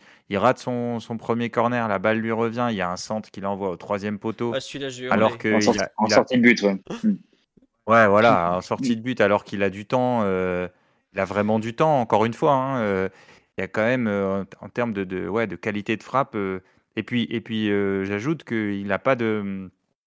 Je veux pas m'acharner sur lui, le pauvre, je m'arrête là après, mais il n'a pas de variété de, de surface de pied. C'est-à-dire qu'il va pas. Voilà, et c'est un peu toujours. S'il n'est pas dans la situation parfaite où il peut faire son enroulé, bah, tu as l'impression que c'est la panique. Sachant que l'enroulé, en plus, n'est pas, n'est pas totalement, totalement précis. Bah, Lee, je crois, euh, quand Lee entre, il en, il en frappe un, pas trop mal d'ailleurs, un peu mieux, avec un peu plus de puissance. Euh, euh, tu sens que il est, plus outillé. Enfin, c'est l'impression qu'il me donne. Il est plus outillé pour, pour frapper les corners. Bah tu vois, je me souviens justement, ça avait été un débat sur Lee contre les corners contre Lorient et à Toulouse les deux premiers matchs. Moi, j'avais pas trouvé ça terrible. J'ai l'impression qu'on a plus un problème de synchronisation entre le tireur et les mecs à la réception, où on sait pas trop ce qu'on veut faire. À l'exception comme ça d'un petit coup de génie de Mbappé pour Dembélé, que tout remettre sur le tireur, euh, en plus du problème de la taille, on n'a pas beaucoup de grands joueurs. Quand tu vois que Skriniar te gagne même pas 35% des duels aériens depuis le début de la saison, avec un tireur qui est pas très bien synchronisé parce qu'il connaît pas bien ses déplacements, bon, là où je suis d'accord, c'est que c'est Enfin, encore Skriniar en a pris quelques-unes sur corner par exemple. Je crois que Marquinhos, il a pas repris un corner de la tête cette saison. Quoi. Alors que c'est globalement euh, notre meilleur joueur de tête. Donc je me dis qu'il y a peut-être aussi un petit problème. Peut-être que le tireur est pas dit Maria, hein, ça c'est sûr. Et même lui, il y avait des périodes où c'était pas glorieux parce que c'est comme ça, tu as une paire de. Tu dépends pas mal aussi de l'adversaire et il y a... c'est quand même pas mal par face, écoute coups de arrêtés. Mais euh, là, euh, je suis un peu perplexe honnêtement sur les, corners, les tireurs, les, receveurs. Euh, oui, Mathieu Un peu ce qu'on disait sur le niveau technique en général. Hein. C'est des joueurs qui sont moins bons dans les passes dynamiques, entre guillemets, dans, dans le, cours d'une action. Bah, ils le sont aussi moins bons sur, sur les phases plus arrêtées où il faut euh, prendre un élan, frapper un ballon et trouver la bonne coordination avec un receveur. Et ça, c'est aussi difficile, c'est un exercice à part entière et des joueurs qui sont capables de faire beaucoup de passes décisives sur ces, euh, sur ces situations, ou du moins de trouver régulièrement des, des défenseurs lancés ou des joueurs de tête lancés. Euh, c'est pas, ça se trouve pas si facilement. Donc Paris euh, a été un peu gâté euh, ces dernières années. Tu rentres un petit peu dans le rang tu as des joueurs qui sont déjà pas des spécialistes. Je pense pas qu'il faudrait vérifier, mais est-ce que tous ces joueurs-là dont on parle, ils les tiraient, les coups de arrêtés dans leurs précédentes équipes? Euh, Je suis pas persuadé. Il faudrait rentrer dans le détail au cas par cas. Euh, Mbappé, il y a eu une période où il est, il en équipe de France, ça n'a pas été bon. Euh, donc, euh, ouais, t'as pas de spécialiste, t'as pas de joueur, euh, peut-être pas de joueur de créatif dans le troisième quart du terrain, entre guillemets, et t'as pas non plus, et c'est son en général ces joueurs-là qui tirent les coups de pied arrêtés. Donc, tu les as pas et il faut bien trouver d'autres, solutions. Mais bon, après, ça se travaille. peut-être voilà, peut que Vitinha ou, ou Lee Kangin doivent faire 100 répétitions la veille des matchs, etc. Jusqu'au, avec des mannequins, etc. à, vide, jusqu'à ce que ça rentre. Non, mais on part d'un peu plus loin, on va dire. Ouais, mais tu vois, c'est marrant, c'est que pour moi, il y a deux secteurs où on va, enfin, on va pouvoir suivre tout au long de la saison l'évolution. Tu as les circuits de relance en défense et le travail sur les coups de pied arrêtés, que ça soit offensif ou défensif. On va voir si l'équipe avance dans le bon sens ou pas. quoi. Euh, est-ce que Asensio est bon sur coup de pied arrêté Oui, ça pourrait être un bon tireur, Asensio. Mais c'est vrai qu'aujourd'hui, là, pendant que tu, Dan, euh, détruisais Vitinha, s'acharnait sur lui-même, euh, je listais les joueurs, et en fait, bah, tu, vas pas faire tirer Ugarte, t'en as trop besoin ensuite pour, pour gérer le contre. Tu vas pas faire tirer Hakimi, pareil, c'est lui qui gère les contre-attaques il reste pas grand Tu vas pas faire tirer Colomani. Mbappé, comme tu l'as dit, Mathieu, ça n'a pas toujours été glorieux en équipe de France, alors que on l'a vu faire avec le PSG des centres tout, vraiment excellents, hein, des, centres fouettés au second poteau. Il a une vraie palette de centres. Est-ce qu'il veut pas être aussi à la réception pour, euh, pour marquer des buts au cas où ça traîne, tout ça? Je, suis un peu perplexe. J'ai du mal à comprendre euh, où on va trouver un tireur de grand talent. Alors, Lee, on a mis euh, deux décisifs en sélection avec la Corée du Sud. Mais la Corée du Sud a des joueurs qui, sont forts dans les airs. Je pense notamment à Kim du Bayern qui est très très fort. Bon, le reste, j'attends un peu de voir. J'ai du mal à croire à la solution miracle. Euh, et puis surtout, est-ce que ça, est-ce qu'on mettrait Lee titulaire plutôt que Dembélé ou que Vitinha juste pour tirer les coups de pied arrêtés? Je sais pas. Mais bon, si en tout cas il est bon, ça peut être un vrai truc en sa faveur. Oui Théo, tu voulais rajouter quelque chose? Il y a euh, Nuno Mendes qui lui tire bien quand il en a eu l'occasion. Ouais, mais, J'imagine que Nuno, s'il est titulaire, il fera partie euh, des joueurs plutôt en couverture. Mais si t'as Hakimi et Ugarte déjà, ça euh. peut. Ouais, ouais. L'an dernier, de mémoire, on mettait Nuno et Hakimi en couverture. Nuno, je me souviens de un corner qu'il a frappé en Coupe de France, il a réussi à faire marquer Kim Pembe, et je peux vous dire que c'est pas un petit exploit. Presnel est un joueur que j'aime beaucoup de par son parcours chez nous notamment, mais qui face au but est un peu l'anti-attaquant ultime. Le genre de mec qui marquera jamais ou qui marque une fois tous les 100, euh, 150 matchs à peu près. Donc Nuno Mendes a réussi à faire marquer Presnel Kimpembe, ça fait lui un tireur de coup de pied fiable. Le seul autre qui a réussi, c'est André Di Maria, qui est le meilleur passeur de l'histoire du club, pour vous donner une, échelle de à quel point il est dur de faire marquer Presnel Kimpembe. Bon, sur ce, on a fait le tour sur cette partie coup de pied Est-ce qu'il y a un autre truc dont vous voulez parler sur la partie vraiment collective ou peut-être un peu l'impact de, Luis Enrique sur le match? Dan, Mathieu, Théo? Un truc moi, qui m'a plu dans le, match un peu sur, euh, sur l'approche et tout. Bon, pour la compo, euh, globalement c'était la même que contre Dortmund. Hein, je ne sais pas si vous avez euh, comment dire, noté. Mais les changements ont quand même été euh, bah, assez rapides à être faits. Et ça, je trouve que c'est agréable parce que il y, a un moment euh, où le PSG a la possibilité d'accélérer, enfin de, d'enfoncer le clou. On mène déjà 2-0 et 71e minute, et eh ben il n'hésite pas. Il sort Ougarté pour Ruiz, qui est quand même un changement euh, qui en dit un peu sur, je trouve, la confiance du, coach en son équipe, parce que tu sors quand même ton joueur le plus fiable au milieu de terrain défensivement pour faire rentrer un joueur qui l'est beaucoup moins, mais qui a plus de tenue de balle. Ça, j'apprécie. Et pareil, il sort Dembélé. Alors, je sais pas si j'aurais sorti Dembélé qui avait l'air d'être en, recherche de confiance euh, et de et qui avait failli marquer. C'était peut-être pour lui l'opportunité, mais bon, il a décidé de le faire. Peut-être aussi que il y a une partie euh, physique. On sait que Dembélé a eu des petits soucis à la cheville en équipe de France. Il a beaucoup joué depuis le début de la saison. Bon. Euh, j'apprécie de voir un coach comme ça qui, même quand il mène 2-0, fait des choix très marqués, très forts, sans avoir peur de. Enfin, je trouve que c'est en fait des choix qui donnent confiance à son équipe. T'es sur le terrain, tu vois ton coach qui fait Ok, bah Ougarté, ta boîte super important, t'es dans le dur, tu sors, c'est pas grave, on fera un tour un autre, il fera le taf, on va jouer un peu différemment. Et d'ailleurs, euh, bah ça marche en fait, parce que Ruiz fait une super entrée, Lee, comme tu l'as dit Mathieu, il, est très bon aussi. Pourquoi il fait rentrer Mukiele à la 93e minute? Peut-être pour le récompenser, parce qu'il n'a pas beaucoup joué depuis son retour et tout ça, tout ça. Il va pas faire sortir Mbappé sur un match des Champions. Mbappé, il jouera 90 minutes de tous les matchs des Champions en blessure. C'est un joueur qui, ça sert à rien de le sortir à ce moment-là en plus. C'est pour ça qu'il ne va pas le sortir. Euh, petit bémol, je trouve qu'il a tardé à sortir Colomwani qui commençait à être dangereux pour sa propre équipe parce qu'il était complètement carbo.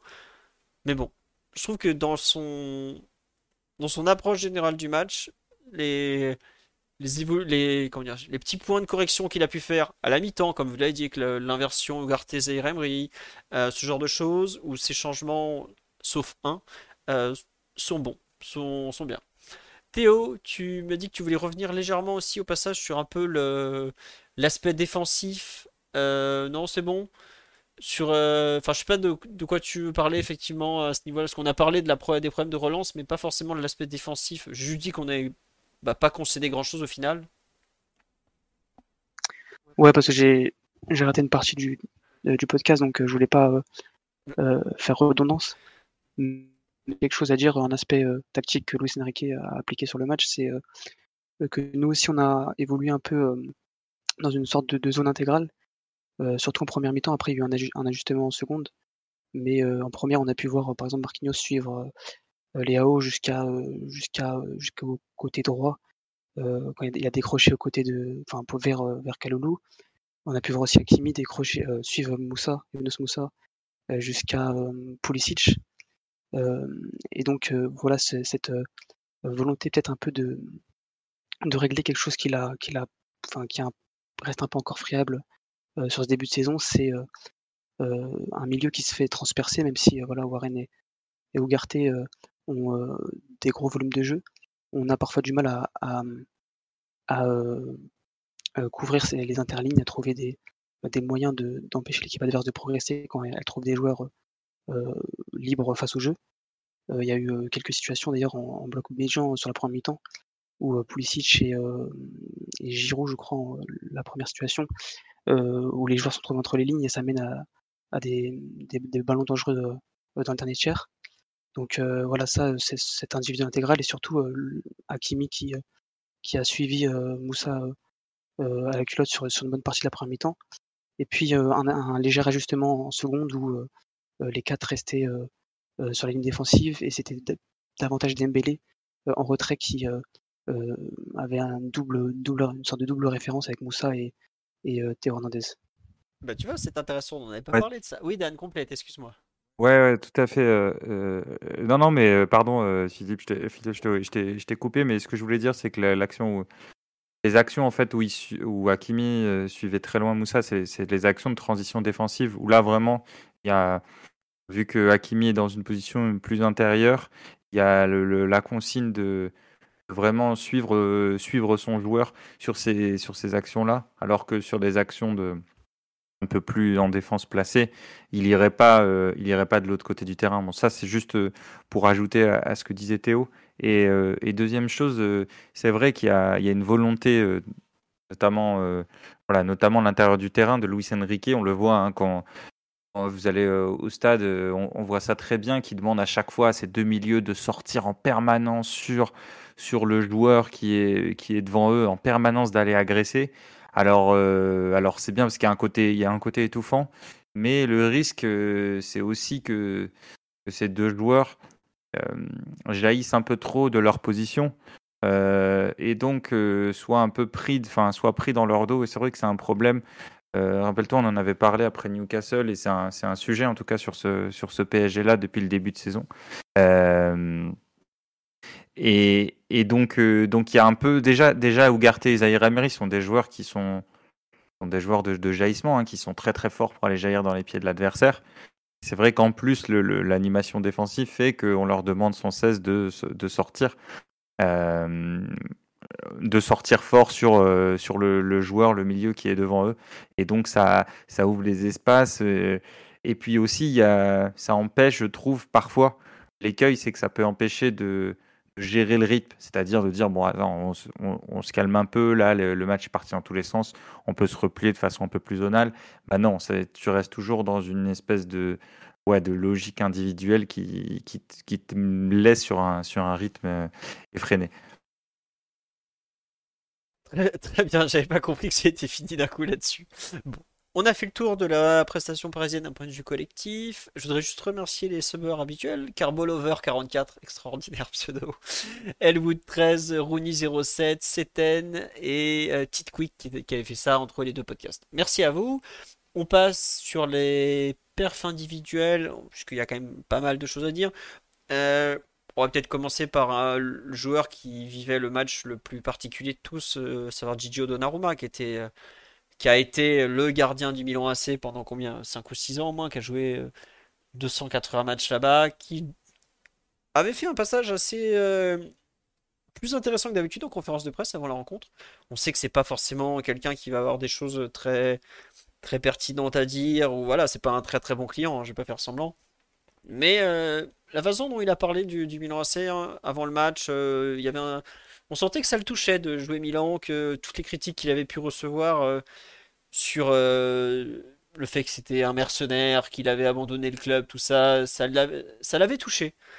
Et je sais pas, pendant un certain temps, pendant la rencontre, je, le trouvais un peu emprunté, un peu à vouloir trop en faire en fait. Et puis finalement, bah, il fait un match. Euh, alors bon, il y a toujours deux trois dégagements pas terribles. C'est là où je trouve qu'il il avait fait mieux dernièrement quoi. Il y a cette espèce de sortie de la tête un peu ratée en début de seconde période. Mais malgré tout, je trouve qu'il a fait un match euh, bien, bien sérieux, bien propre. Il y a notamment euh, une, je crois que c'est la tête de, c'est une tête de Giroud qui est puissante, il est bien placé. La frappe de Reinders ou Pulisic, pareil, elle est puissante, euh, il est très bien placé, le ballon bouge pas. à la fin de la rencontre, on, sent un gardien peut-être finalement de plus en plus libéré, débarrassé un peu du poids de, cette partie.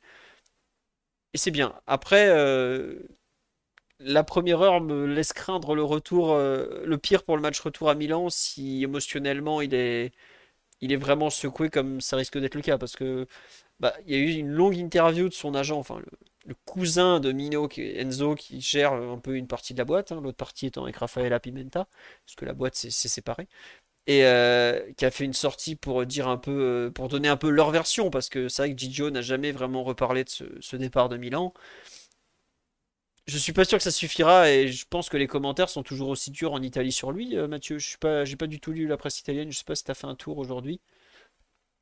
Bah, il se trouve que Donnarumma est revenu à San Siro pour la première fois ou pour la deuxième fois euh, avec l'Italie depuis son départ. donc c'était face à l'Ukraine le mois dernier. Il a été sifflé tout match. Hein, donc il faut qu'il attende à exactement le même traitement et c'était avec l'équipe nationale. Donc c'était pas forcément que des du, du million dans dans le stade.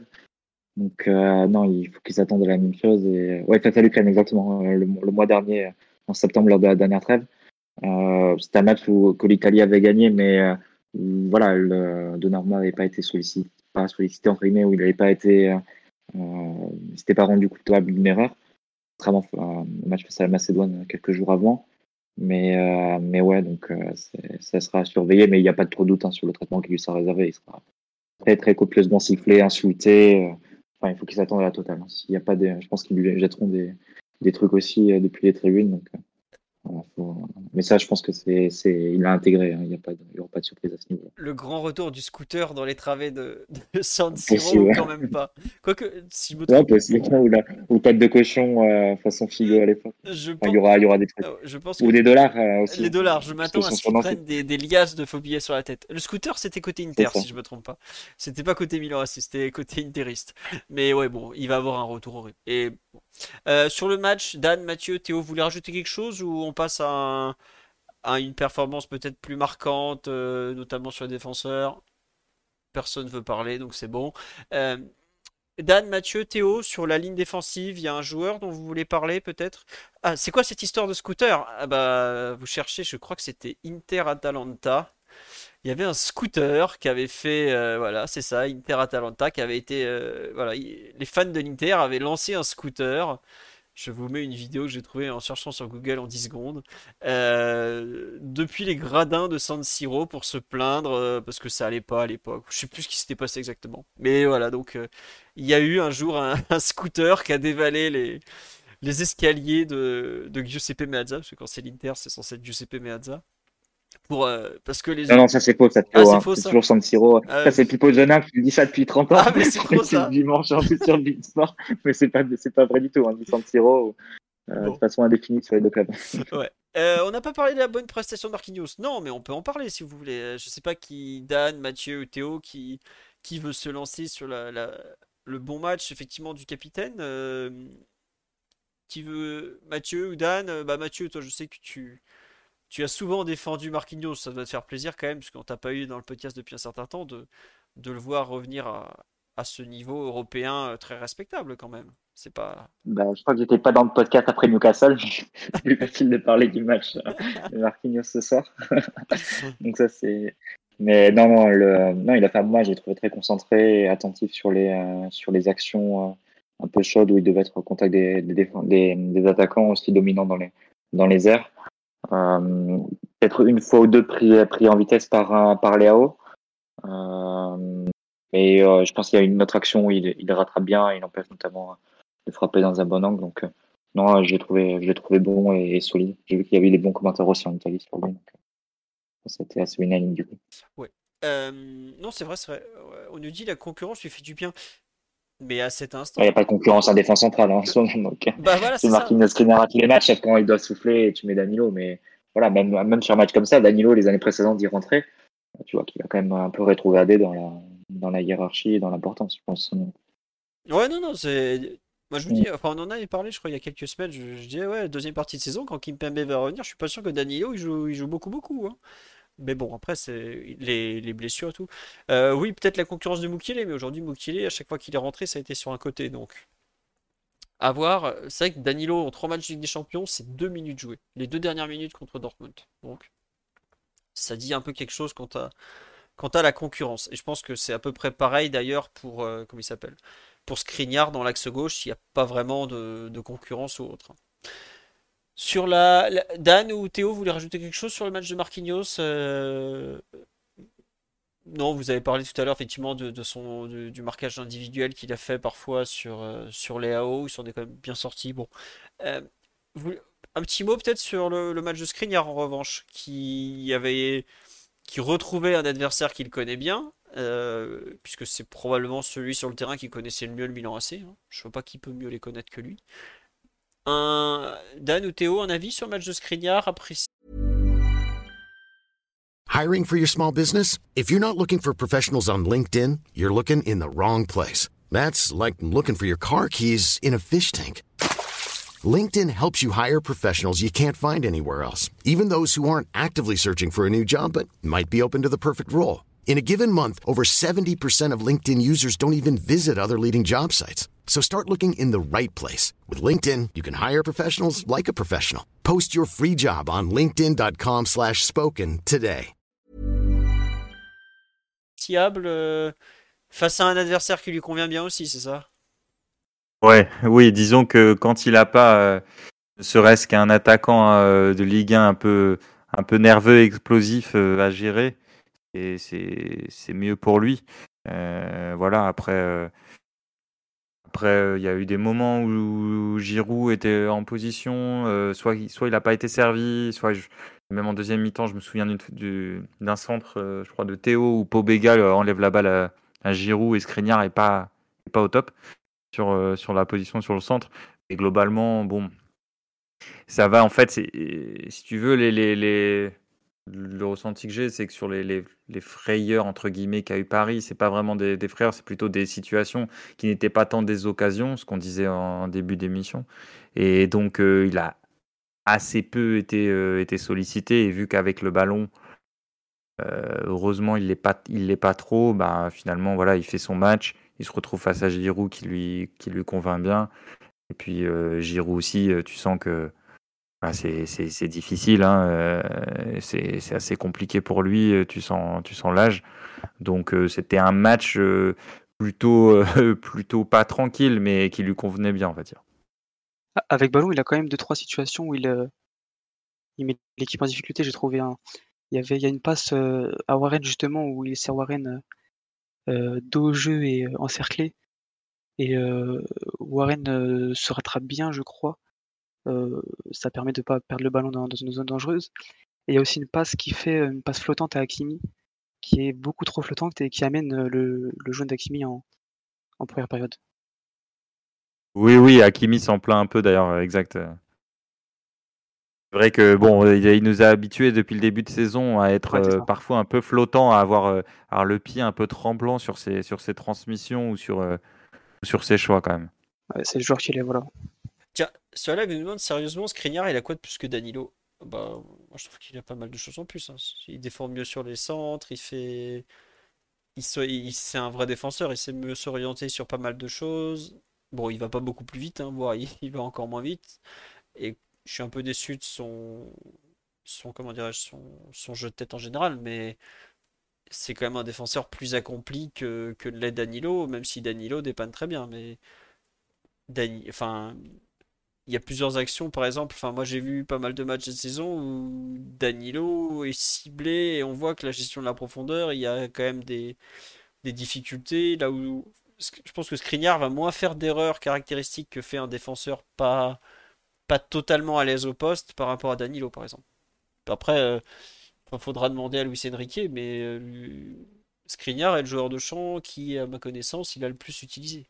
Donc, euh, il doit lui trouver des qualités en tout cas, parce que sinon, je pense pas qu'il jouerait autant. Il y a des joueurs, euh, ils ont joué au début parce qu'ils étaient un peu, euh, ils étaient là quand les autres n'étaient pas là, et depuis on les a pas revus. Donc, euh, à voir.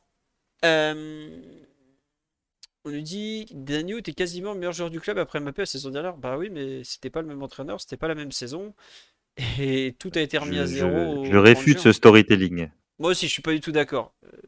Même si Paul Choukriel nous le répète à chaque match, je suis pas d'accord du tout. Mais bon, Ah, mais c'est un peu le bonus, euh, euh, c'est un peu pour le bonus du, du- laborieux, c'est-à-dire c'est souvent ça chez les supporters, c'est logique, hein, on a tous ressenti ça euh, quand tu as un joueur qui est, qui est laborieux mais qui semble tout donner parce que de toute façon il peut, j'allais dire, il peut pas faire autre chose que tout donner, tu as toujours une espèce de, de, de bonus. Après, je dis pas que c'est un mauvais joueur ou quoi que ce soit, mais, mais souvent ces, joueurs-là ont, une bénéficient d'une clémence particulière parce qu'on part du principe que ils sont pas forcément très habiles et donc euh, qu'on va pas leur reprocher euh, soit leur mauvais contrôle, leur mauvais passe, etc. C'était d'autant plus vrai dans le PSG de- du PSG de l'an dernier ou des deux dernières années, euh, parce que c'était par effet de contraste par rapport à Neymar et Messi qui étaient détestés, qui, qui revenaient un peu l'inverse, c'est-à-dire joueurs hyper talentueux et, et dont les supporters reprochaient le, le manque d'implication, ou ce genre de choses. Voilà. Euh, Oui, non, mais c'est c'est pas, pas du tout méchant contre Danilo. Il a rendu des services et tout, mais en faire euh, le deuxième meilleur joueur euh, de l'an dernier, pff, je sais pas. Après l'an dernier, oublions cette saison, ça sera pas plus mal. Euh, Sur la ligne défensive, vous voulez rajouter quelque chose sur euh, Lucas ou sur euh, Hakimi? Oui, Ouais, un petit truc sur euh, Lucas. Oui. Ouais, un petit truc euh, sur les sur les, les, les ballons aériens, les longs ballons. Je trouve que Milan s'est créé des situations parfois en allongeant, notamment euh, au retour des vestiaires. Bah, la sortie dont tu parlais de Donnarumma, il y a un long ballon comme ça, et puis l'énorme occasion aussi de tu sais, de Pulisic euh, qui ne frappe pas.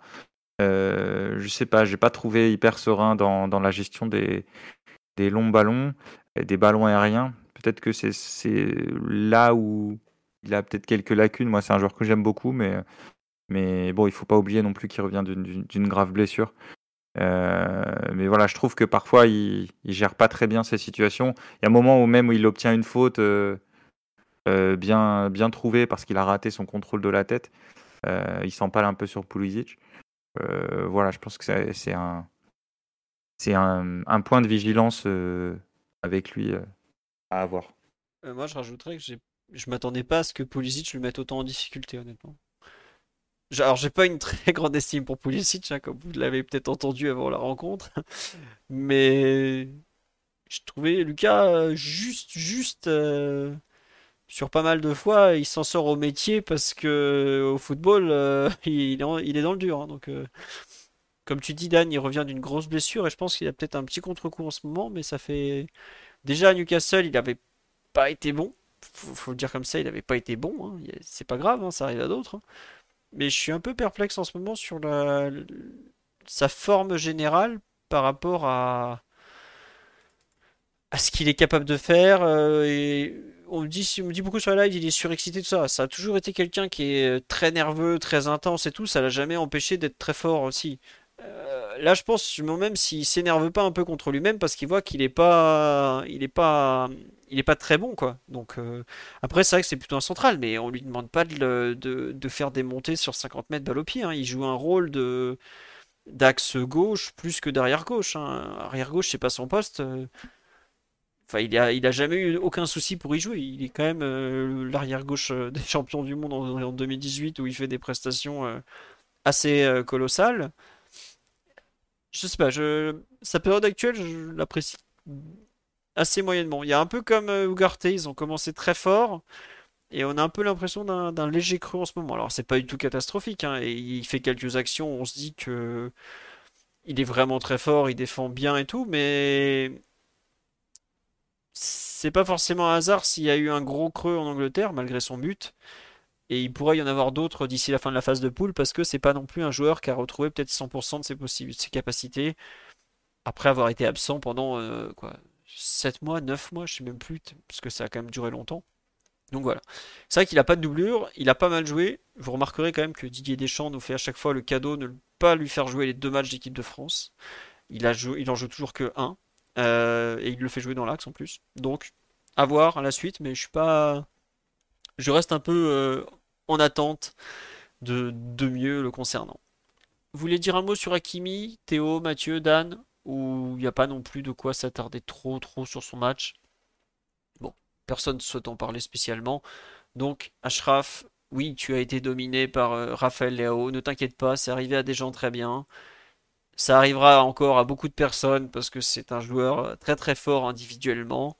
Euh, bon, c'est pas, c'est pas dramatique. Euh, on me dit Akimi, déchet technique fou. Oh, vous l'avez trouvé si en difficulté que ça techniquement, Akimi, euh, Dan, Mathieu, Théo? J'avoue que c'est pas ce qui m'a choqué moi, donc. Euh, Il semble pas vouloir en, discuter, donc on va considérer. Oui, Théo, oui. Non, moi je crois que ça allait. il a délivré quelques bonnes diagonales assez assez, euh, assez fine. Je, euh, je trouve pas le bon terme, mais euh, en première mi-temps. Et puis après, le, là, là, là, où, il va, où il va montrer ses limites, mais ça, on, le savait, c'est au moment de jouer parfois un peu plus arrêté. Là, il peut avoir un peu de déchets, mais globalement, j'ai pas, j'ai pas trouvé une, une grande différence avec les, les, autres, les autres matchs. Hein. Ouais, moi je suis d'accord avec toi, j'ai bien aimé ces passes le long de la ligne de touche en première mi-temps, c'était un des rares circuits qui fonctionnait à peu près pour trouver Colomani ou Dembélé. Donc, euh, Après, oui, il y a des ballons quand il est arrêté, qu'il arrive, il y a 2000 années qui arrivent pour venir le presser. On sait que c'est des ballons où on a chaud, quoi. Donc euh, voilà. Au milieu de terrain, euh, bah, on en a finalement pas mal parlé dans les, au moment des prestations, des milieux de terrain un peu euh, face au pressing, tout ça. Vous voulez rajouter quelque chose sur le match de l'Uruguayen ou pas? Dan, Mathieu, Théo Ou on estime qu'on a déjà fait le tour sur lui et on passe à, à la petite merveille euh, où il y a quand même probablement plus de choses à dire, à savoir Warren. Bon, globalement, le pauvre Manuel, il est dans le dur comme on dit sur live. Il y a malheureusement euh, un peu de ça. Ça c'est intéressant, on dit il est en train de connaître le syndrome Vitinha de la saison dernière. Je suis pas sûr qu'il faille le comparer à Vitinha, parce que Vitinha il y avait quand même un, syndrome euh, de place sur le terrain par rapport à d'autres qui sont qui en prenaient beaucoup. Ugarte, il y a peut-être un léger coup de pompe physique parce qu'il s'est énormément donné en début de saison, il a beaucoup joué. Euh, il fait des allers-retours quand même jusqu'en Uruguay qui sont physiquement vraiment durs. C'est très très loin. Je... On a vu des, des difficultés euh, à finir les matchs avant même la trêve internationale. La trêve, ils lui ont fait jouer deux fois 80. Non, je crois qu'il y a un match, il a, il a dû jouer 80 minutes. Hein. Euh, je crois que c'était le match en Colombie où il, était sorti avant la fin. Mais voilà, il a fait la Colombie, l'Uruguay. Euh, comme on dit, il fait, il va, il fait littéralement le tour de la planète toutes les trois semaines. Ouais, c'est ça, c'est toutes les trois semaines, il fait un Montevideo Paris ou un Paris Montevideo, quoi. Vous regarderez c'est Montevideo, ça fait un petit tour, quoi. Euh, bon, il avait pu, entre guillemets, souffler contre Strasbourg, puisqu'il n'était pas rentré du tout. Mais je pense qu'il y a un petit contre-coup physique malgré tout. Et peut-être aussi qu'il a un peu surestimé ses forces en début de saison parce qu'il était un peu porté par euh, l'euphorie de, début réussi. à suivre. Après, il y a quand même des actions, il y a toujours que lui qui est capable de les faire dans l'effectif. Hein. Quand il va chercher le carton jaune de. C'est qui C'est Krunic en début de match qui se fait choper au pressing. Il a, euh, il a quand même euh, des capacités que certains euh, n'ont pas, même que personne à part lui, non, au sein du PSG, il aura toujours un rôle.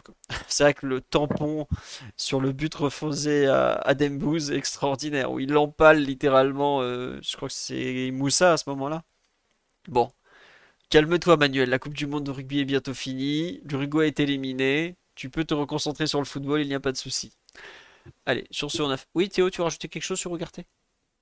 Ouais, je voulais dire que moi je trouve quand même un peu dur sur, euh, sur son cas, parce que sur les situations où, on l'attend, euh, il est encore présent. Euh, j'ai en tête une situation en début de match où tout le monde s'est projeté dans la surface et où il sent encore bien où la transition défensive va partir il permet de, conserver le ballon dans le camp adverse. Il y a comme tu l'as comme mentionné l'action sur Kronic. Mais après, mais oui, forcément, quand tu quand tu démarres la saison de cette manière, je pense à son plafond. c'est difficile de tenir ça sur, sur une saison. et c'était attendu qu'il ait un, un, petit déclin à un moment. Et puis, il faut aussi prendre en compte que c'est un joueur qui, qui s'engage beaucoup, qui engage son corps et qui l'année dernière euh, commettait énormément de fautes avec le Sporting. Et euh, il était en réussite sur le début de saison, là il l'est un peu moins. Euh, bah, comme le témoigne d'ailleurs le, but à l'unité de, de, Dembélé. Donc moi je trouve un peu dur, je pense que il est quand même à, un haut niveau, mais il y a, il y a un peu ce biais-là de, du fait qu'il est, bah, qu'il est encore en dessous de, de ce qu'il a montré en début de saison. Il est en dessous du sur-régime, quoi. Tout simplement. voilà. Ben écoute, tu as eu raison de le défendre, ne t'inquiète pas, il faut aussi rappeler qu'il fait des bonnes choses.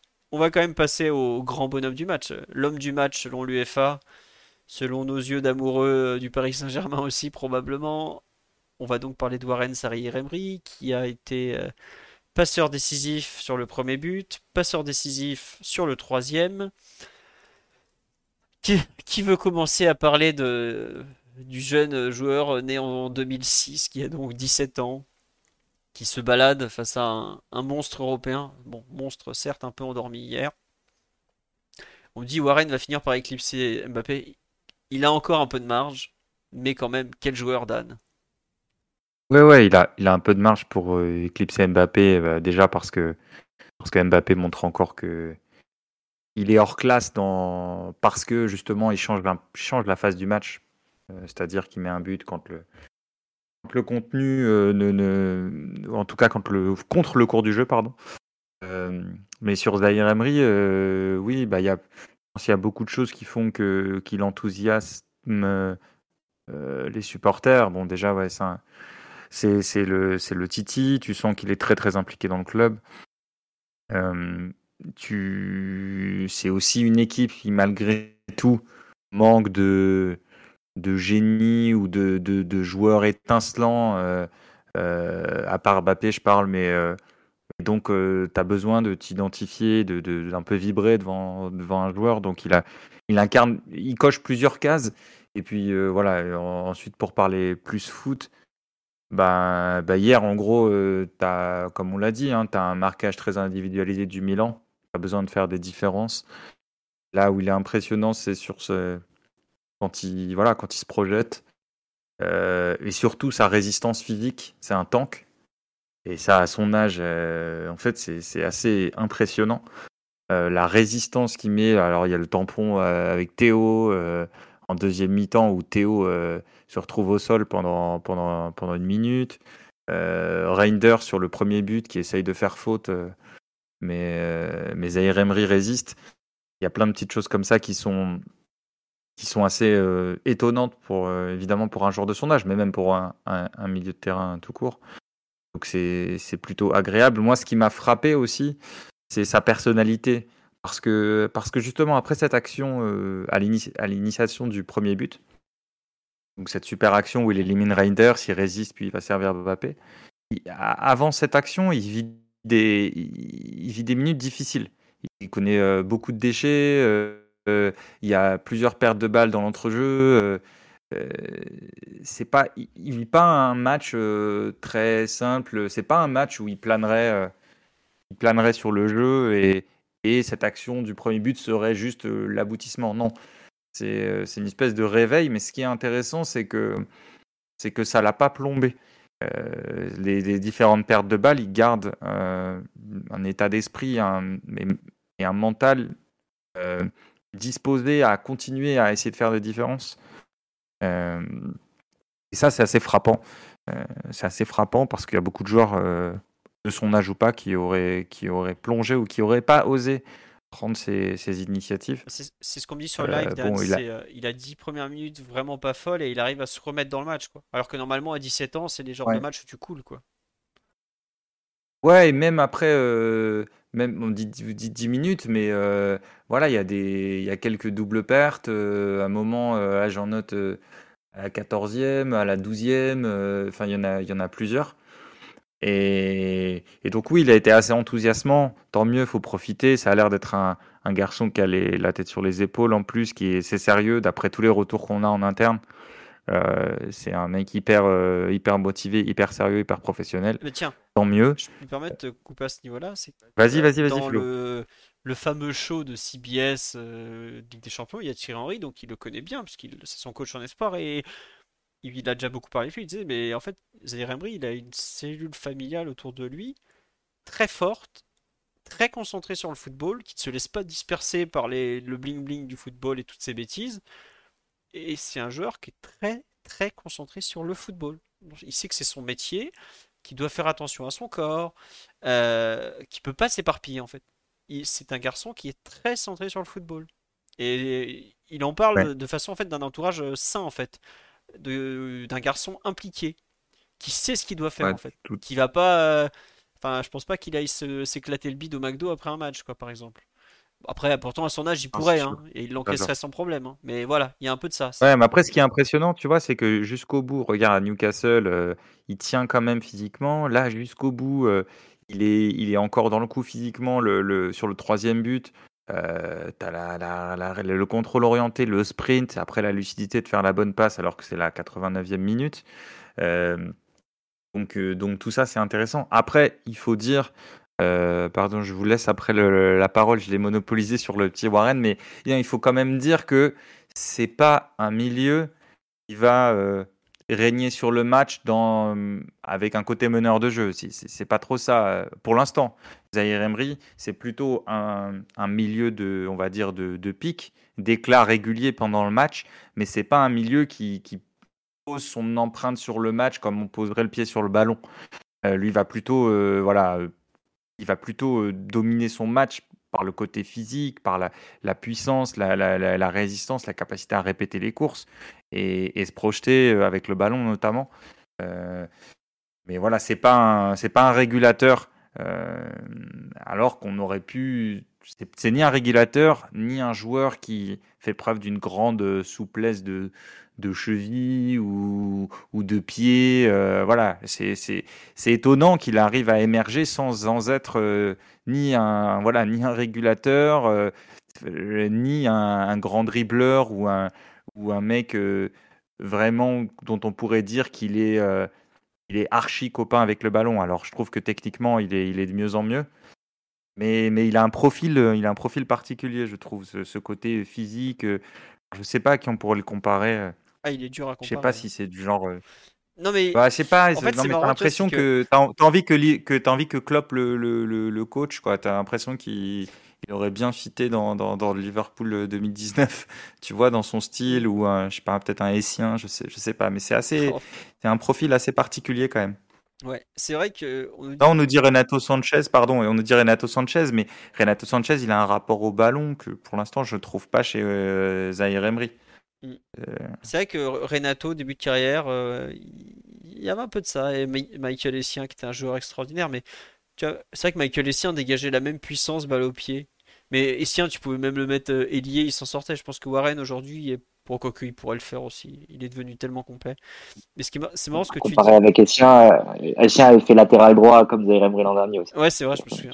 Ah, il était. Mais, je sais pas si vous vous rappelez, il y a eu un. Je crois que c'est un PSG Bastia au Parc des Princes en 2000 où Michael Essien, ils avaient personne. Bastia, ils le mettent arrière droit, enfin piston droit. Je me demande si c'est pas le, légendaire Frédéric Antoinette qui est sur le banc côté Bastia. Et euh, c'est le meilleur joueur du match en fait. Il joue pas à son poste et c'est le meilleur joueur du match quand même. Et il faisait la même chose au Real 12 ans plus tard, hein, avec un au moins.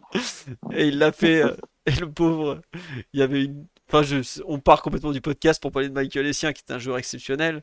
Euh, il y avait eu un Manchester-Chelsea où Chelsea joue avec Shevchenko, qui était un cadavre absolu sur le terrain. Et t'as un commentateur anglais qui fait Ouais, Chelsea joue à 10. Et le consultant, il fait Bah non, il joue à 11 parce que Essien, il joue pour 2. Et voilà, aujourd'hui, Warren est pratiquement euh, déjà ce genre de joueur monstrueux où, comme le dit Dan, tu le vois, il a des pics au sein d'un match. Mais t'as un une sorte de fil direct, enfin une trame de fond qui est de bon niveau, mais d'un bon milieu de terrain, mais pas d'un milieu de terrain exceptionnel. Et d'un coup, t'as ces pics en fait. Et c'est c'est sur ces pics, c'est percer balle au pied, c'est, ça va être une protection de balle ou, ou un, souvent c'est quand il prend la balle et qu'il gagne des mètres. Là, ça devient un joueur qui change de dimension.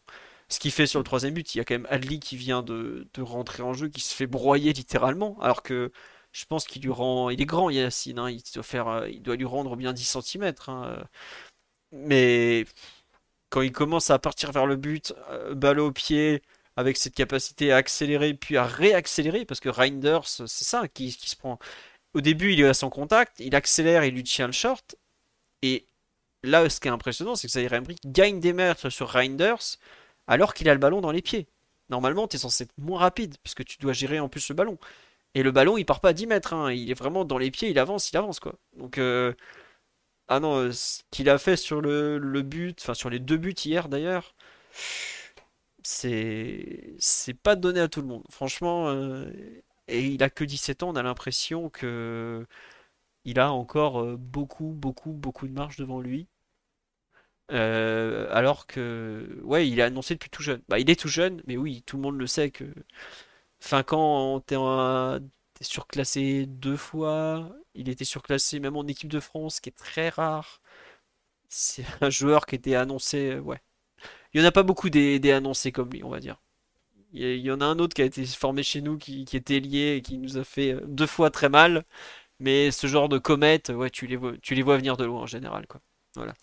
Euh, ouais, je crois qu'il jouait en U17 nationaux à 14 ans, euh, Théo, comme tu dis. Non, mais enfin voilà. Il y a des phénomènes comme ça. Il vaut 50 millions d'euros sur Transfermarkt. Je pense que vous pouvez rajouter un zéro, le PSG le lâche pas quand même. Donc euh, c'est comme ça quoi. Mathieu ou Théo, vous voulez rajouter quelque chose sur le, le match de, de Warren ou pas? Théo veut rien rajouter. Mathieu, tu, tu ne le mets pas dans la purge, j'imagine. tu le gardes. On fera un point sur la purge en fin de saison euh, à nouveau. Mais euh, non, plus sérieusement, non, c'est un joueur qui. Je suis d'accord avec tout ce qu'a dit euh, Dan. c'est un joueur qui prend la rétine en fait. C'est-à-dire que quand il l'accélère balle au pied, ben, tu vois que lui, et c'est des actions qui sont assez spectaculaires et qui sans doute prennent le pas au moment de faire le bilan sur d'autres d'autres situations. Il peut perdre le ballon. les stades de Wooscore, ils disent que c'est le joueur côté PSG qui a perdu le plus de ballons après qui a été le plus dépossédé, du ballon côté PSG après Dembélé, par exemple. Et c'est des choses que tu retiens pas, euh, puisque de l'autre côté, il est sur deux buts, il est aussi sur l'action du, poteau de Mbappé. il, est, euh, il est très présent sur des, sur des, euh, actions décisives. Et après, plus, des percées qui sont assez, spectaculaires, où effectivement, il montre un gros écart physique qu'un joueur qui a 5-6 ans de plus que lui, qui est, qui Reinders. Donc, effectivement, c'est un joueur qui est assez spectaculaire. Après, sur le plan technique, c'est pense qu'il a, c'est pas forcément un créatif, mais en même temps, tu le vois aussi mettre des bons ballons dans le dos de la défense, comme on a pu le voir sur euh, plusieurs matchs depuis le début de la saison. Euh, je pense que quand on récupère le ballon assez bas sur le terrain, il a la capacité à trouver une bonne passe vers l'avant, euh, pas forcément des passes très difficiles, mais des passes qui, peuvent accélérer le jeu et trouver écarter rapidement vers Dembélé ou directement un autre attaquant. là où d'autres, ou les autres milieux de terrain par exemple, pas, les font pas forcément spontanément. Donc, euh, je parle des autres milieux de terrain du PSG actuellement, pas les autres milieux de terrain dans l'absolu. Mais, euh, mais sinon, oui, ça, effectivement, il fait de très très bonnes choses. Et pour un joueur de 17 ans, bah, euh, c'est plus que positif.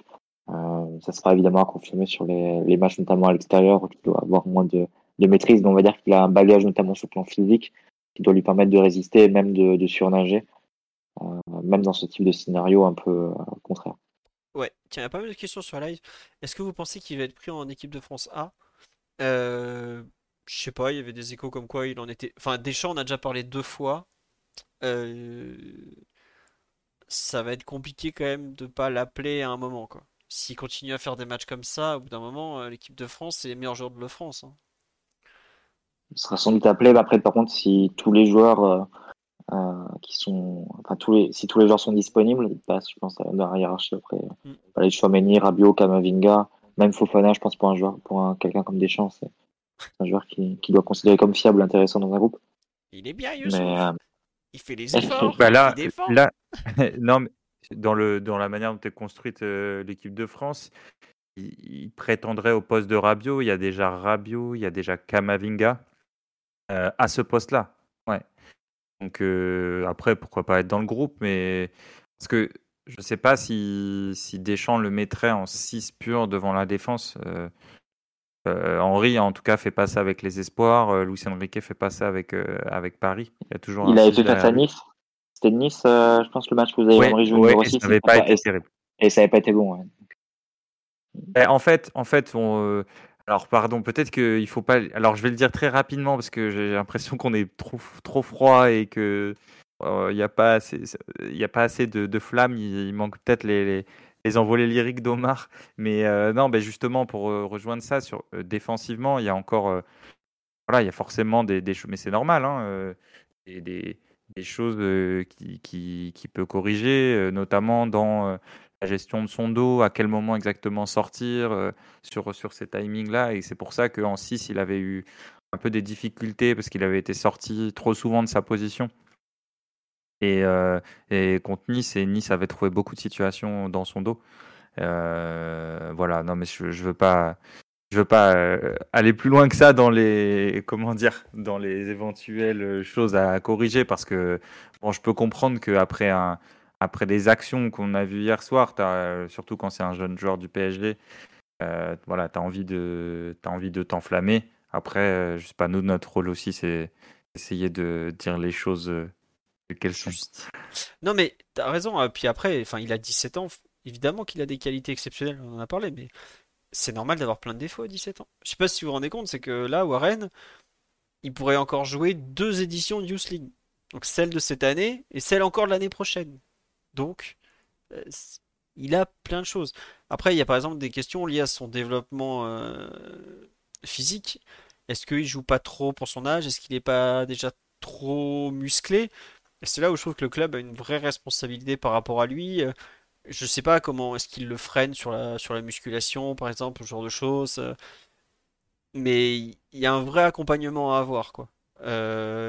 Parce que le pauvre Pedri, ouais, qui est un exemple qui revient régulièrement, qui aujourd'hui a les muscles flingués littéralement euh, à force d'avoir trop joué. Enfin, il a fait une saison, crois, combien? 72 matchs ou un truc. Enfin, c'était ridicule au bout d'un moment. Euh, Après, il part sur des bases euh, assez similaires. Il est impliqué à tous les matchs. Il est impliqué sur tous les matchs aussi de, sa sélection.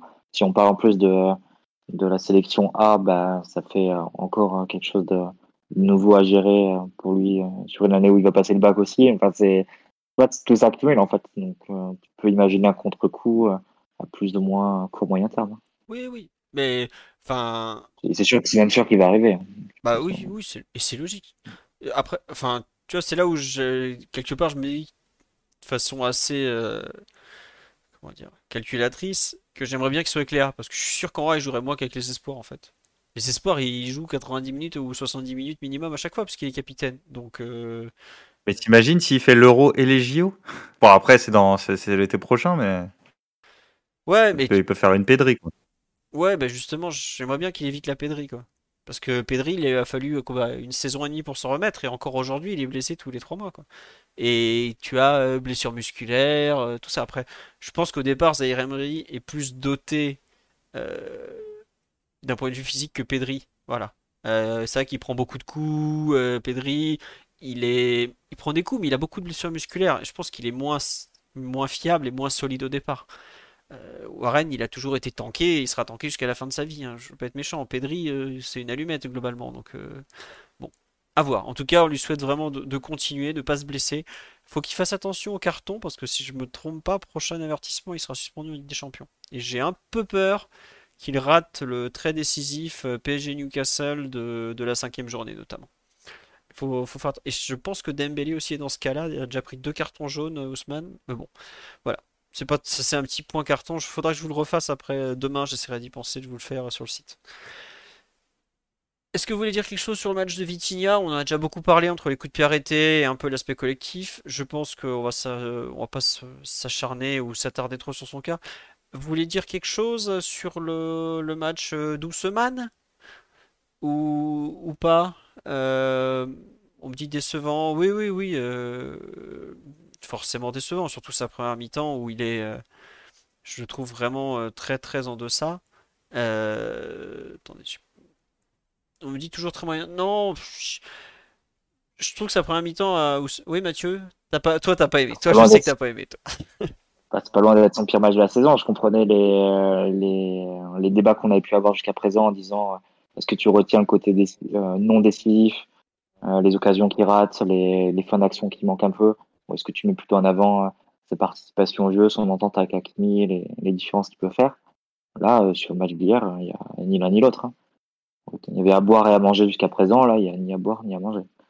Sur un match comme, comme hier. Ah, je suis d'accord avec toi. Je, l'ai beaucoup défendu quand il n'avait pas de stats, parce que tu disais, ouais, mais il crée beaucoup de choses.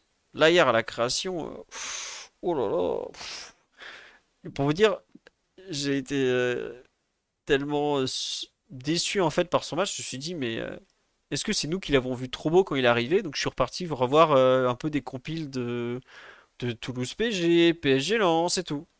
Et ouais, il faisait il faisait beaucoup plus de différence il y a un mois et demi que ce qu'il a pu faire hier. Alors, l'adversaire était moins bon, hein, quoique Lens est une très bonne équipe quand, ils le veulent. Mais euh, hier, le déchet. Euh, la, deuxième mi-temps est un peu meilleure, je trouve. Il est un peu recadré. Et c'est vrai qu'il met un très joli but. Bon, qui est refusé, mais pas de sa faute. Euh, mais c'est vrai que la première mi-temps, il y avait vraiment rien qui va, quoi. Et on me dit sur là, il y a Barcola qui va vite le sauver. Asensio, je pense qu'il pourra pas le sauter. Il peut pas jouer sur un côté comme ça. Mais Barcola ou Lee, à mon avis, vont peut-être remettre des choses en perspective, euh, en perspective pardon, assez vite. Oui, Dan, tu veux compléter? À se demander si le, passage en équipe de France lui a pas mis un petit coup au moral. Euh, les, les, deux matchs, là, le fait que Coman euh, fasse des meilleurs matchs, marque. parce que déjà, ce week-end contre Strasbourg, il fait une entrée horrible, si je me souviens bien. ouais, c'est ça. il, est, une entrée assez, assez difficile. Et là, là, je vous rejoins. Très très en difficulté. C'est-à-dire là, ce qui était ses points forts euh, jusqu'à présent, euh, avant le dernier tiers en fait, euh, où il aidait beaucoup à faire avancer le jeu. Ben là, tu as l'impression qu'il ratait tout, même les passes à 5 mètres, c'était, difficile. paradoxalement, il marque un but. bon, alors, il y a, faute, mais. D'ailleurs, sur son but, c'est intéressant de voir la différence entre sa technique de frappe pied gauche et pied droit. Pied droit, il a eu une autre situation, il avait déjà fait droit qu'il envoie. Il met une espèce de, de, de bourrinade de l'extérieur euh, en, étant le torse en arrière, en, pivotant comme ça, euh, très très étonnant. Alors que du gauche, euh, il fait deux frappes, bah, la frappe du but et puis la, frappe du but refusé, pardon, et la frappe sur le, sur le deuxième but, celui de Colomwani, où, plus, pour le coup c'est du gauche et elle est un peu plus il met un peu plus de corps dedans, il pivote un peu moins sur lui-même, un peu moins en arrière. Euh, et en tout cas, du droit, ouais, c'est toujours compliqué sa technique de frappe, mais bon, on découvre rien sur ça. Non, mais c'est vrai que sur la live, on me dit, ouais, j'ai peur de la concurrence euh, de Lee. Pour... Mais c'est ça, les grands clubs. Enfin, c'est terrible ce que je veux dire, mais s'il n'arrive pas à gérer la concurrence de Lee Kang-in, sud-coréen de 22 ans, qui arrive de Real Mallorca, qui jouait. Euh, qui a joué deux bouts de match avec des champions dans sa vie, c'est un peu inquiétant pour Ousmane Dembélé, champion du monde, 6 saisons au Barça et un temps euh, transfert à 150 millions d'euros quand même. Je veux pas être méchant, mais. Et même euh, Barcola. Hein. Barcola jouait euh, plus souvent à droite qu'à gauche. Ouais, non, voilà. Barcola. Barcola, c'est plus inquiétant pour lui, je pense, parce que. après, ça dépend, c'est des profils qui sont tellement différents. Mais est-ce que lui peut être le, un concurrent de Dembélé? C'est, enfin, tu n'as pas la même chose avec les deux joueurs en fait. je pense que c'est pas forcément une concurrence qui est mieux que, enfin, qui est meilleure que l'un ou l'autre. c'est qu'est-ce que cherche Luis Enrique dans le match en fait? De quoi il a besoin à droite? Est-ce qu'il a besoin d'un joueur qui peut rentrer, c'est techniquement, etc. Ou est-ce qu'il a besoin d'un joueur qui peut percuter, éliminer un contrat, apporter de la largeur? Ça, c'est des, la concurrence, elle se joue plus à ce niveau-là. Elle, ne peut pas être une concurrence directe vu les profils qui sont, tant les profils sont, sont, sont différents entre les deux joueurs. Par contre, avec Barcola, elle est plus, je pense, elle est plus directe parce que c'est des joueurs qui peuvent apporter des, des choses assez similaires et Barcola sont un petit peu plus en termes de, prise de profondeur et de jeu sans ballon. Euh, tiens, sur la vient débat, on dit que il a... vous l'avez trouvé en difficulté en termes de vitesse hier, euh, Dembélé? Moi, j'avoue que ça ne m'a pas spécialement marqué. Non, Mathieu, Dan, Théo? Bah. Alors, bah, Théo Hernandez est très rapide. Ouais, voilà, c'est ce que j'allais dire. Méfiez-vous de l'impression visuelle parce que Théo Hernandez, pour le coup, est une vraie fusée. Donc, c'est peut-être par rapport à ça que vous l'avez trouvé un peu lent.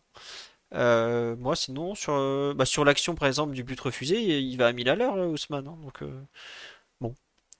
à voir. Et c'est vrai qu'il y a un truc hier qui ne le sauve pas, alors que des fois ça a sauvé ses matchs, c'est que la relation avec Hakimi n'a pas très bien fonctionné. Hakimi a réussi à le trouver, mais je sais pas. J'ai l'impression que Milan avait très très bien préparé son match sur ce côté justement l'entente Dembélé euh, Hakimi. Ils les ont un peu sortis du match, un peu comme Newcastle avait su le faire déjà au, tour au match d'avant. Bon. Ah. Hakimi est très peu rentré dans l'axe d'ailleurs, ça m'a un peu surpris. Mais euh, là, il l'a moins fait que sur d'autres d'autres rencontres. Notamment quand on avait la, possession dans le camp adverse. c'est souvent les, les, les, moments et les types d'actions où il le fait en général. Oui, tout à fait. Il y avait, euh, même si euh, parfois ils l'ont ils un peu laissé, il y avait la, la menace de Léo aussi. Qui parfois bon, on, on, a laissé Marquinhos le, le, en seule couverture préventive, mais je pense qu'il y avait cette ce facteur-là qui jouait aussi euh, vis-à-vis du, de, de l'entrée de Dakimi à l'intérieur. Ouais, ouais c'est possible aussi. Faut... Oui, ça peut être lié à ce plan de jeu. On, verra aussi dans trois semaines s'il est reconduit tout ça. Hein.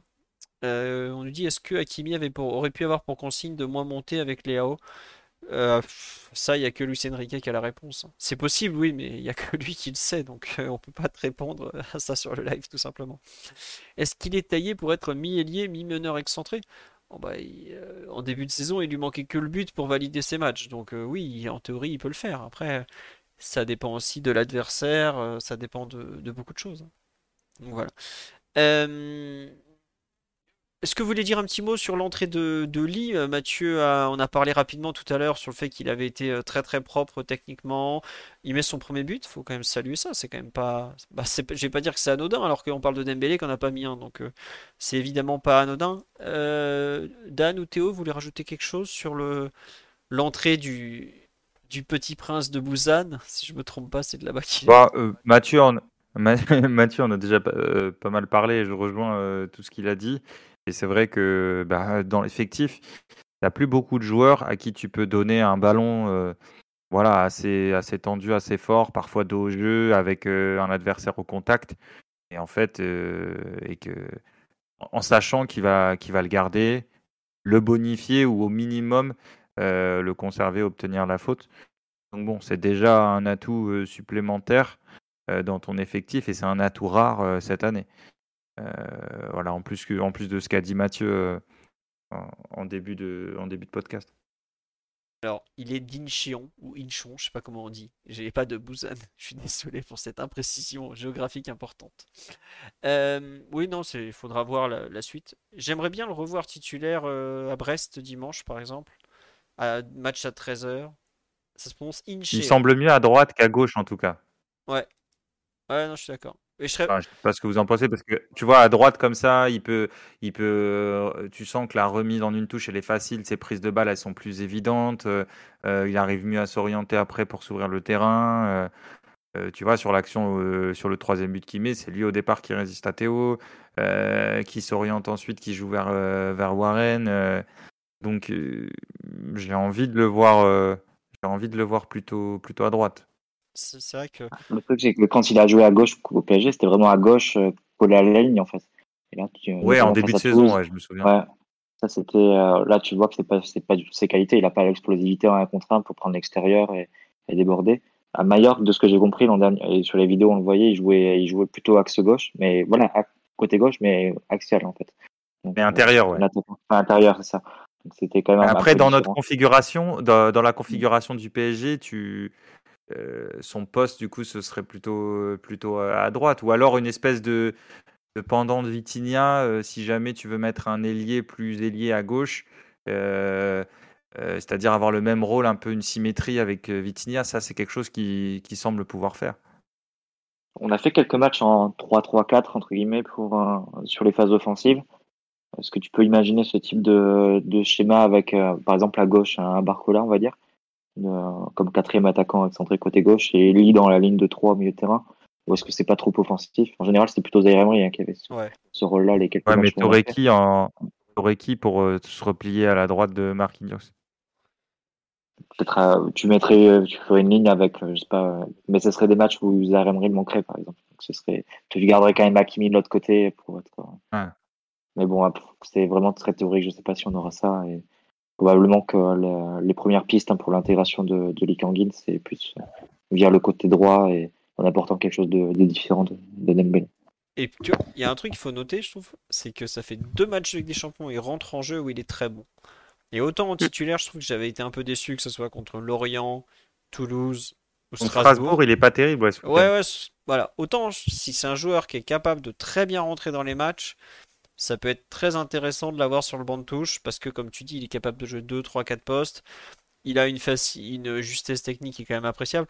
Moi, ce que j'apprécie dans le match d'hier, c'est qu'il rentre euh, dans une rencontre un peu compliquée, Ligue des Champions, tout ça, et il ne surjoue pas. Premier ballon, il tente un peu trop de dribbler et ensuite il fait Bon, allez, je vais pas faire le crétin, je joue euh, collectif et euh, la réussite viendra à moi. D'ailleurs, c'est exactement ce qui se passe puisqu'il met ce but en, en jouant en collectif au départ. Quoi. Donc, être euh, en mesure de rentrer dans ces matchs, déjà, ça veut dire qu'il y a une, euh, un certain, une, certaine sensibilité à, à l'événement euh, et, à et, au contexte, en fait. Et c'est agréable. Théo, tu veux rajouter quelque chose? Oui, pardon, Mathieu. Ouais. Ouais, je suis désolé de parler d'Oli Kangin parce que on a un footballeur dans l'équipe, donc je vais, je vais inciter sur lui. Mais c'est vrai que l'action du but, elle est vraiment très, elle est vraiment belle hein, parce que il récupère le ballon très excentré, il se libère de, de Théo Hernandez il va chercher un appui axial, mais surtout il continue l'action en fait. C'est passe et va. Et il va continuer l'action pour, euh, pour faire un appel, pour sortir un peu de sa position. Et ça, c'est le genre de prise d'initiative que, que tu dois valoriser, je pense. Oui, oui, non, c'est sûr. Théo, tu voulais rajouter quoi alors? Parce que tu attends de parler depuis 10 minutes, alors vas-y, c'est ton tour. non, pas de souci. Ouais, je voulais ajouter juste une petite nuance euh, sur le, côté gauche-droite de, de Lee euh, désolé d'y revenir. Mais euh, faut, faut prendre en compte aussi le fait que euh, en début de saison, quand il joue à gauche, euh, déjà il joue sur une ligne de 5, donc il a beaucoup moins d'espace pour, pour se retourner et avoir cette course un peu circulaire comme il aime bien et aller chercher ouais, ouais, le, demi-espace. Et, et, il a des ballons beaucoup plus arrêtés. contrairement à ce que, ce que Mathieu a mentionné, ces ballons à, à Majorque, où l'équipe est, est, davantage lancée, et là, il était à gauche, mais il était, il était plus impressionnant. Et d'ailleurs, euh, tu l'as mentionné, euh, Philo, euh, contre Dortmund, il fait une bonne entrée et, et il rentre à gauche. Donc, bon, on verra en tout cas, enfin, on verra comment, comment ça va se, goupiller, mais ouais, en tout cas, ça serait bien d'avoir, s'il peut apporter cette, cette double fonction, enfin, être capable de jouer à gauche comme à droite. déjà que on a Barcola qui est, capable de le faire et que c'est un peu euh, le grand changement par rapport à l'année dernière, euh, cette, euh, ce, ce, ce banc de touche. ce surplus offensif ouais, sur le banc en fin de match, ouais, ça serait, ça serait cool. Ouais, et il y en a un dont on n'a pas parlé effectivement dans les entrées en jeu, c'est Fabien Ruiz qui fait une super entrée aussi, qui avait déjà été très bon contre Strasbourg quelques jours plus tôt. Vous voulez rajouter un mot sur le, le match de Fabien Ruiz ou ou pas d'ailleurs, si vous s'il n'y a rien qui vous inspire, c'est pas grave, hein. je, peux en parler tout seul. Mais ça fait un peu plaisir de voir un joueur qui était comme ça un peu, euh, je vais pas dire au fond du trou, mais qui était quand même, euh, qui avait un début de saison compliqué, qui a pratiquement pas joué, euh, qui arrive à se relancer, à retrouver un rôle en fait. Et je pense qu'il y a un travail de Luis Enrique avec lui, comme avec Marquinhos, qui consiste à, aller à prendre des joueurs qui avaient des références dans le passé, qui ont sous-performé dans l'ensemble l'année dernière, et de les faire retrouver un niveau de performance un peu plus digne de ce qu'ils sont capables de produire. Voilà. Moi, je, enfin, Ah. oui, vas-y Théo, oui. Ouais, bah comme Vitinha, euh, Oui, voilà. euh, les, les revaloriser en quelque sorte, parce que c'était un peu le, le souci de l'année dernière. euh, euh, bah on va, j'ai pas trop envie de revenir sur sur la saison dernière, mais le fait de- d'avoir des, des joueurs capables de faire des choses, mais euh, de faire appel à eux seulement quand tes quand tes stars euh, euh, déclinaient un peu. Là, on a on retrouve un peu plus d'équité individuelle dans l'effectif et et des joueurs qui qui hantent pour ce qu'ils savent faire et et pas pour essayer d'apporter un surplus qu'ils sont pas capables d'apporter. Je sais pas si je comparais quand même Marquinhos et la situation de Marquinhos et de Fabien Ruiz philo. Mais euh, aussi, Fabien Ruiz, il rentre. Ça m'a rappelé un peu aussi la rentrée face à Lyon, je pense, où il est, où il est bon aussi, mais sur un match où il est, enfin, sur une période où le match est quasiment gagné déjà, et l'adversaire a baissé d'intensité, et tu, forcément, il va être plus à l'aise euh, avec le jeu face à lui et sans- avec un adversaire qui a baissé en pression. Mais euh, est-ce que tu, pour autant, tu serais en confiance aujourd'hui s'il devait remplacer Ougarté sur un match, euh, s'il devait commencer un match de Ligue des Champions en remplaçant Ougarté au poste de numéro 6 Euh, Moi, personnellement, je le serais pas forcément, mais Non, mais tu vois, il y a eu un moment où, entre guillemets, on savait plus quoi en faire. Alors moi, je trouve qu'il y a eu beaucoup de critiques très dures envers lui pour un garçon qui a pas forcément toujours mérité ça. Je l'ai souvent défendu dans le podcast, c'est parce que c'est un joueur que j'aime bien. Mais euh, il y a eu des... Enfin, aujourd'hui, Ruiz, on arrive à en tirer quelque chose quand il sort du banc. Je te parle pas d'en faire un titulaire. Si je compare à Marquinhos, c'est uniquement en termes de sous-performance générale par rapport à sa valeur. Enfin, Fabien Ruiz, il est pratiquement titulaire en équipe d'Espagne. Et tu, le voyais au PSG certaines fois, tu disais, mais attends, c'est le même joueur, euh, enfin, c'est pas possible. Il a eu, il a quand même quelques références. Il a été un titulaire au Napoli pendant 5 ans. Bon, alors après, les Napolitains te diront, il a pas été parfait, il a pas fait ci, il a pas fait ça. Mais ça, c'est en- enfin, au bout d'un moment, il a eu 4 entraîneurs, il était toujours titulaire. Donc, euh, ça veut quand même dire ce que ça veut dire. Et euh, dans ce sens-là, c'est plus, enfin, voir un joueur d'un certain niveau qui performe au niveau attendu en fait. Et c'est en ce sens où je trouve que bah, Marquinhos, il y a un vrai rebond. Vitinha, il y a, comme l'a dit Théo, il y a un vrai rebond. Hakimi, il y a un très fort rebond qui était très nécessaire, encore plus nécessaire d'ailleurs. Mais lui, c'est encore un. Mais là, tu parles de titulaire, en fait, Oui. Philo. Tu peux avoir un échantillon où tu peux dire, OK, est-ce que leurs performances ont évolué dans le bon sens ou dans le mauvais sens? Fabien Ruiz, je crois qu'il a joué trois matchs titulaires depuis le début de saison. Et le reste, c'est des rentrées en jeu. Je- enfin, souvent, quand le match est plié, enfin, ce genre de choses. Euh, au début de saison, il rentre même ailier droit, je pense, face à, À Lens, ouais, contre Lens, à ou la première équipe qu'on a joué. Enfin, Lorient. l'une des deux, des premières équipes Lorient, qu'on a il joué. rentre. Lorient, sans doute, ouais. Ouais. Je sais plus si c'est. Non, c'est. Je crois que c'est Lorient, si c'est Lorient. Et euh, donc voilà, c'est, je pense, peut-être non. Allez, on va, le donner le, doute, mais euh, enfin pour être un peu plus mesuré en fait.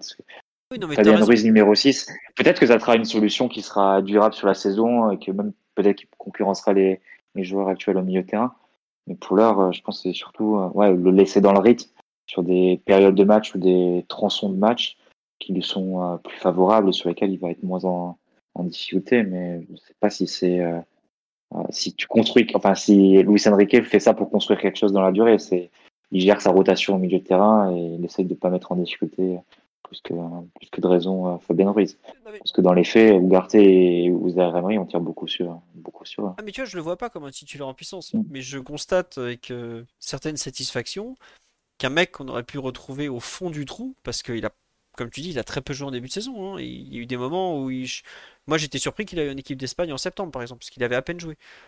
Et ben malgré tout, il n'a pas décroché, et au contraire, il est à un niveau de performance acceptable. Peut-être pas, de par son profil, je suis pas sûr qu'il puisse être titulaire dans un, un double pivot comme le PSG a actuellement. Il a pas le volume euh, défensif d'Ugarte, Mm. il a pas le volume physique de Zaire Emery non plus, donc il y aura toujours un problème avec ce système-là de jeu en tout cas. Mais je suis content de voir un remplaçant comme Lee, comme Barcola, qui quand il rentre te fait pas chuter le niveau de l'équipe d'un coup. Enfin, je vais être méchant, mais quand tu passais de Mbappé et Kitike, bon, tu, passais de jouer à 12 à jouer à 10 quoi. Euh, là hier Ugarte sort, il fait pas un très bon match, Zaire Emery rentre, et bah il il apporte quelque chose en fait. Et ça c'est quelque chose qu'on avait un peu perdu l'habitude de voir l'an dernier ou même les saisons précédentes où il y avait un Enfin, je sais pas si vous vous rappelez euh, quand Paredes sort à Madrid, qu'on fait rentrer Gay qui marche sur le ballon. C'est là genre non, ça va pas être possible. D'ailleurs, ça s'est mal fini. Voilà. Ouais, mais tu parles à Madrid dans un match éliminatoire. Est-ce que tu as envie, est-ce que tu dis que dans un match éliminatoire en huitième, euh, tu as envie que, que Fabien Ruiz rentre?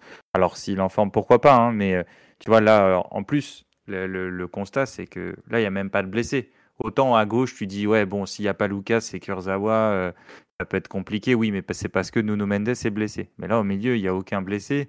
Ton premier et ton quasiment ton seul milieu de terrain, que maintenant Solaire est, souvent aligné euh, dans, les postes de devant. Danilo est, vu comme un central, à juste titre, à mon avis.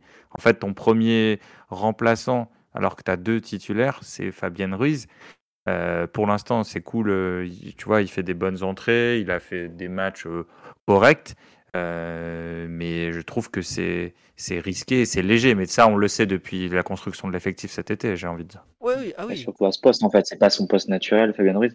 Ancelotti l'avait euh, essayé en numéro 6 à un moment parce que comme il fait à chaque fois avec les, les joueurs qui ont une, une, technique, euh, il, il, il était toujours à un moment en numéro 6. Bon, il n'a pas, il a pas plus incité que ça.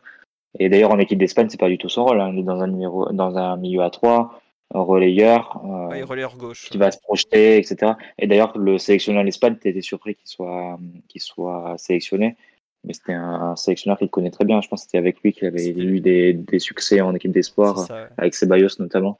Donc, euh, voilà, c'est euh, c'est aussi pour ça. Mais en fait, je le vois, je le vois exactement comme Dan. En fait, c'est-à-dire, c'est la seule solution que tu as sur le banc pour faire tourner tes milieux de terrain, plus que comme une solution viable, peut-être même pour de concurrence à des postes reculés euh, euh, du terrain au PSG. Enfin, du moins dans certains contextes, ça me semble complètement inenvisageable. On a vu l'an dernier, hein, sous pression, ce que donnait Fabien Ruiz. Il est pas, il est, il, a une gestuelle, il a une, exécution qui est lente. Il est à ce niveau-là, il va pas t'apporter une plus-value énorme par rapport à Ugarte hein, sous pression. Ah non non, il est, il est pas. Quand il a, quand il a face à lui, il est censé. Il avait explosé euh, à Munich, souvenez-vous. Ah oui, en plus. Ah oui, la fameuse extinction de, de souffle. quand il avait fait l'ABC en direct. non mais voilà. Non mais ce que je veux dire c'est que j'en fais pas un titulaire en puissance, sûrement pas. Euh, parce que je connais trop ses limites et tu l'as dit très bien Mathieu, il est pas fiable sous pression et tout ça. Mais je suis content de constater que quand il sur certains matchs où il rentre, il arrive à, être au niveau quoi. Voilà, c'est tout. C'est pas ça va pas plus loin, je suis pas du tout euh, Évidemment, je préférerais que ça soit la quatrième solution plutôt que la troisième au milieu du terrain dans l'axe. Mais aujourd'hui, bah, c'est la troisième et on fait avec. Et pour l'instant, ça, tient à peu près la route quand, quand il rentre comme ça. Euh, on en est déjà quand même à plus de deux heures de podcast, on va accélérer un petit coup. Euh, on va quand même parler du match de Randall Colomwani, qui est donc le deuxième buteur de la rencontre, puisque c'est lui qui, est là face à Mike Maignan pour tromper son coéquipier en sélection sur le deuxième but. Il y a eu beaucoup de critiques sur le match de, de sur le, ses difficultés techniques notamment. On nous dit c'était plus Sandal que, que, Randall hier, voilà par exemple. Euh, Dan, Mathieu, Théo, qui veut parler un peu de du match de Colomboigny euh, Oui Dan, vas-y. Moi je veux bien, parce que justement je trouve que c'était insuffisant jusque-là. Euh, le rendement de, de beaucoup de, je parle avant le match, beaucoup de déchets, beaucoup de, déchets techniques, beaucoup de ouais, d'imprécisions, de premières touches ratées, etc. Donc, euh, je trouve qu'il était attendu au tournant. En tout cas, moi, je, l'attendais à, un certain niveau de fiabilité parce que je pense qu'il peut faire beaucoup mieux que ce qu'il a montré jusqu'à présent. Et euh, alors, je je sais pas vous, mais je moi, j'ai, je l'ai trouvé, euh, je l'ai trouvé plutôt intéressant. Euh, je suis pas sûr qu'il ait atteint là son plafond, mais euh, euh, je sais pas trop ce qui s'est dit sur lui, mais euh, je trouve que dans ses il a eu beaucoup beaucoup de prises de balles d'eau au jeu qu'il a réussi à, bien gérer, a réussi à, bien nettoyer. certes, il y, a eu, il y a eu un peu de déchets, mais je trouve que dans son rôle d'appui, il y a même eu un moment une, une tête en déviation sur un long ballon je pense que là-dessus, c'est un joueur qui est fort de la tête dans la surface, qui a une très bonne détente, mais qui doit vachement progresser sur les appuis, sur le jeu long. Alors qu'il est grand, hein, il fait 1,87 ou 1,88. Ouais, et, écoute, moi, moi j'ai plutôt, j'ai plutôt bien aimé. j'ai plutôt bien aimé. Je trouve qu'il est sur la bonne voie. Euh, d'autant plus que à chaque fois que je vois son concurrent euh, Ramos dans ce registre, c'est-à-dire la première touche de haut jeu, le fait de faire jouer ses coéquipiers et tout ça, je, je, trouve Ramos décevant à chaque fois. Et pour moi, pour moi, a vraiment un coup à jouer. Et hier, je ne suis pas en train de te dire que c'est Prime Benzema ou Harry Kane, mais voilà, j'étais content de le voir quand même gagner en justesse et, de voir que sur beaucoup d'actions, il, sortait gagnant de, son duel avec le défenseur central. Donc, je veux dire que c'est encourageant, en plus de son but. En plus de son but, tu as raison, parce que c'est le PSG ayant quand même du mal à marquer hors Mbappé, faut, faut le souligner quand même. Euh, Mathieu, Théo, vous voulez compléter ou, je parle encore, il n'y a pas de souci, ça ne me dérange pas. Euh, non, je, vois que les, micros ne s'ouvrent pas beaucoup. Non, moi je trouve qu'il y a quelque chose qui est sous-estimé dans son match, c'est qu'il a fait mal à Milan en fait. Et un match de Coupe d'Europe, c'est des matchs intenses, des matchs durs. Et Colomani, il a fait super mal à Milan. Que, il, euh, il provoque, si je me trompe pas, le carton jaune de Thio. Il provoque le carton jaune de Tomori. Il doit provoquer en théorie le deuxième carton jaune de Tomori parce qu'il y a, je sais pas comment il a fait pour l'éviter là. Euh, un match de Coupe d'Europe, ça se gagne aussi au physique et on a vu combien de fois le PSG euh, être dominé notamment. Et là, alors certes, Milan n'est pas l'équipe la plus athlétique d'Europe, la plus solide à ce niveau-là, mais c'est un joueur qui, leur a fait très très mal. Alors, il aurait pu leur faire effectivement beaucoup plus mal s'il avait été juste techniquement. Et je pense qu'il sort à la... il doit sortir facile 10 minutes plus tôt parce qu'à la fin il était épuisé et il a complètement perdu le fil de son match et on garde un peu cette image très négative. Mais je suis pas sûr que Thio, euh, Tomori et Théo Hernandez se soient dit après la rencontre, euh, bon, euh, lui on l'a géré quoi. Parce que pour moi ils l'ont pas du tout géré. Et son impact athlétique est quelque chose qui vraiment me paraît euh, sous-coté euh, quand on doit juger sa, sa prestation. Pardon. C'est un des rares joueurs qui, en première mi-temps, des fois, avec pas grand-chose, a su gagner un duel et faire reculer l'adversaire.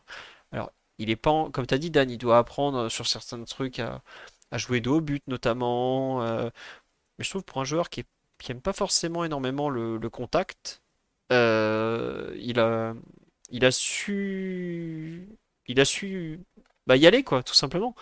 Et c'est sûr que c'est pas un joueur. Euh, il a des grandes jambes. Des fois, on a l'impression qu'il a un peu des sabots aux pieds parce que bah, c'est son gabarit, c'est comme ça qu'il est. Mais je trouve qu'il fait un, un match qui est beaucoup plus dur qu'on l'imagine à gérer pour l'adversaire parce qu'on voit surtout les, mauvais côtés, savoir la fin, les, contrôles pas bons, ce genre de choses.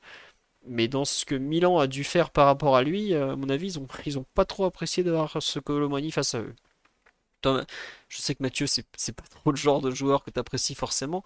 Je veux bien euh, un peu ton, ton ressenti sur euh, la façon dont il a, il a pesé sur le match, ce, bon Randall. Ah si, si, non, détrompe-toi. Hein, je moi, j'ai plutôt, enfin, moi, j'étais content de son arrivée et je, je pensais aussi que son arrivée serait surtout utile dans les, dans ce genre de match, en fait.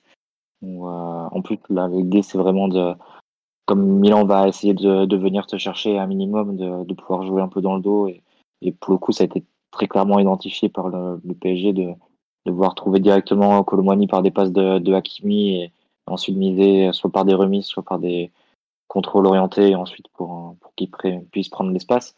Euh, moi, j'ai pas, j'ai pas, enfin, son match ne m'a pas déplu. Tourné un peu comme ça euh, pour dire que c'était pas non plus le match du siècle, mais il y a des choses qui sont intéressantes et sur lesquelles il peut, il peut construire pour la suite. Eh ben écoute, ça sera une belle conclusion. Ça ne m'a pas déplu et on peut construire avec ça sur la suite. C'est, faut quand même noter que ça fait trois matchs de Ligue des Champions, les trois fois il est titulaire. Autant en Ligue 1 il joue pas tout le temps. Ligue des Champions, Lucien Riquet, même s'il l'avait sorti en premier à Newcastle parce qu'il était vraiment pas bon là-bas, euh, il l'a quand même privilégié deux fois Ramos sur les deux rencontres Ligue des Champions à domicile. C'est pas forcément un hasard, je pense. On finit juste euh, peut-être un petit mot sur Mbappé qui a quand même euh, met un but, qui est impliqué sur le deuxième. Bon, il n'est pas impliqué sur le troisième en revanche. Qui veut Théo, tu veux dire quelque chose? Parce que on t'a pratiquement pas entendu sur les, derniers joueurs. Ouais, bah j'aimerais en dire quelque chose, mais euh, j'ai l'impression qu'il fait euh, un peu toujours le même match depuis qu'il est dans ce rôle-là avec euh, Lucien Riquet.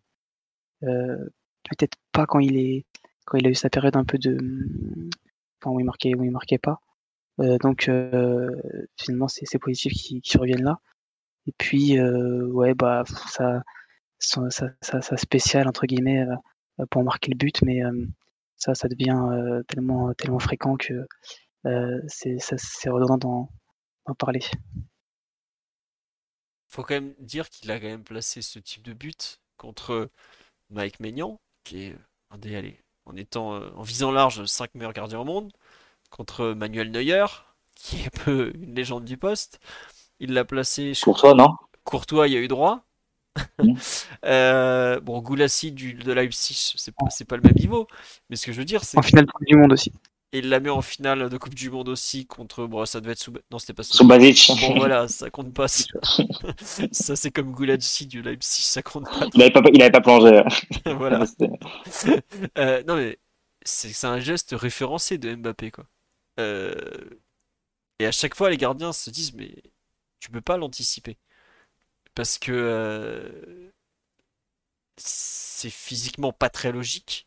Enfin, la façon qu'il a de le faire claque. Euh, et si tu anticipes ça, t'as quand même une.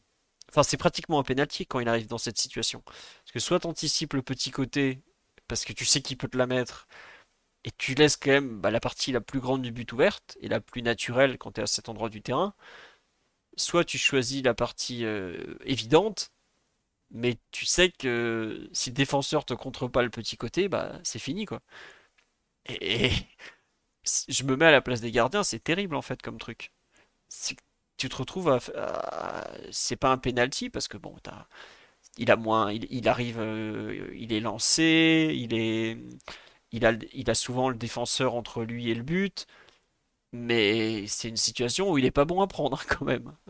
Oui Mathieu tu voulais rajouter quelque chose? Ouais, c'est pas les c'est pas les gardiens qu'il faut blâmer dans ce genre de situation. Je pense sur un but comme hier par exemple c'est Tomori qui est qui a une activité défensive qui, qui ouvre complètement la porte à Mbappé il est sur les, il est sur le, sur les talons, il, il, il recule, il a un peu en déséquilibre, il ouvre complètement la porte. Et euh, bon, après pour Mbappé, c'est euh, facile entre guillemets pour un joueur de sa qualité, et surtout qu'il maîtrise aussi bien le geste, de le faire et de l'exécuter. Après pour Maignan, il y a quasiment rien à faire, hein, comme tu le dis. C'est tellement difficile de plonger comme ça petit côté. Euh, bah, t'es es pris en fait au moment où, Mbappé arme la, l'arme la frappe parce qu'il fait en plus très vite. Donc euh, ouais, euh, et, globalement, sur le match de Mbappé, moi, j'éviterais de trop tirer sur, sur le joueur parce que tu sens malgré tout que même quand il fait pas des matchs où il est à, à 100%, il y a quand même une classe d'écart hein, par rapport. Enfin, c'est ton seul joueur de classe mondiale en gros, pour parler, pour parler clairement. Et euh, c'est de lui dont, vient, dont viennent les, les principales euh, sources de danger. Je pense que les trois ou quatre premières frappes du PSG en première mi-temps, c'est Mbappé. C'est à chaque fois lui dont, dont peut venir, enfin, d'où peut venir la, la différence et la, solution. quand tu vois les, prestations qu'offrent les autres joueurs de, la ligne offensive, euh, bon, j'ai dit du bien de Colomani il y a genre deux minutes, trois minutes, donc euh, je vais un petit peu me contredire, mais là on en est à sortir des, bonnes actions, des contrôles orientés à, à, 40 mètres du but, mais en dehors de ça, il y a, assez peu à se mettre sous, sous la dent. Dembélé, on, on a dit ce qu'on avait à dire déjà. Tu, tu vois que Mbappé, il y a, même quand il est loin de sa forme optimale, il y a, il y a malgré tout une, une, distance qui est assez, assez sidérale hein, par rapport aux autres. Donc, euh, et... beaucoup sur lui qu'on va compter pour, pour aller loin de la, dans la compétition. Et par rapport à l'équipe adverse aussi, hein, tu vois.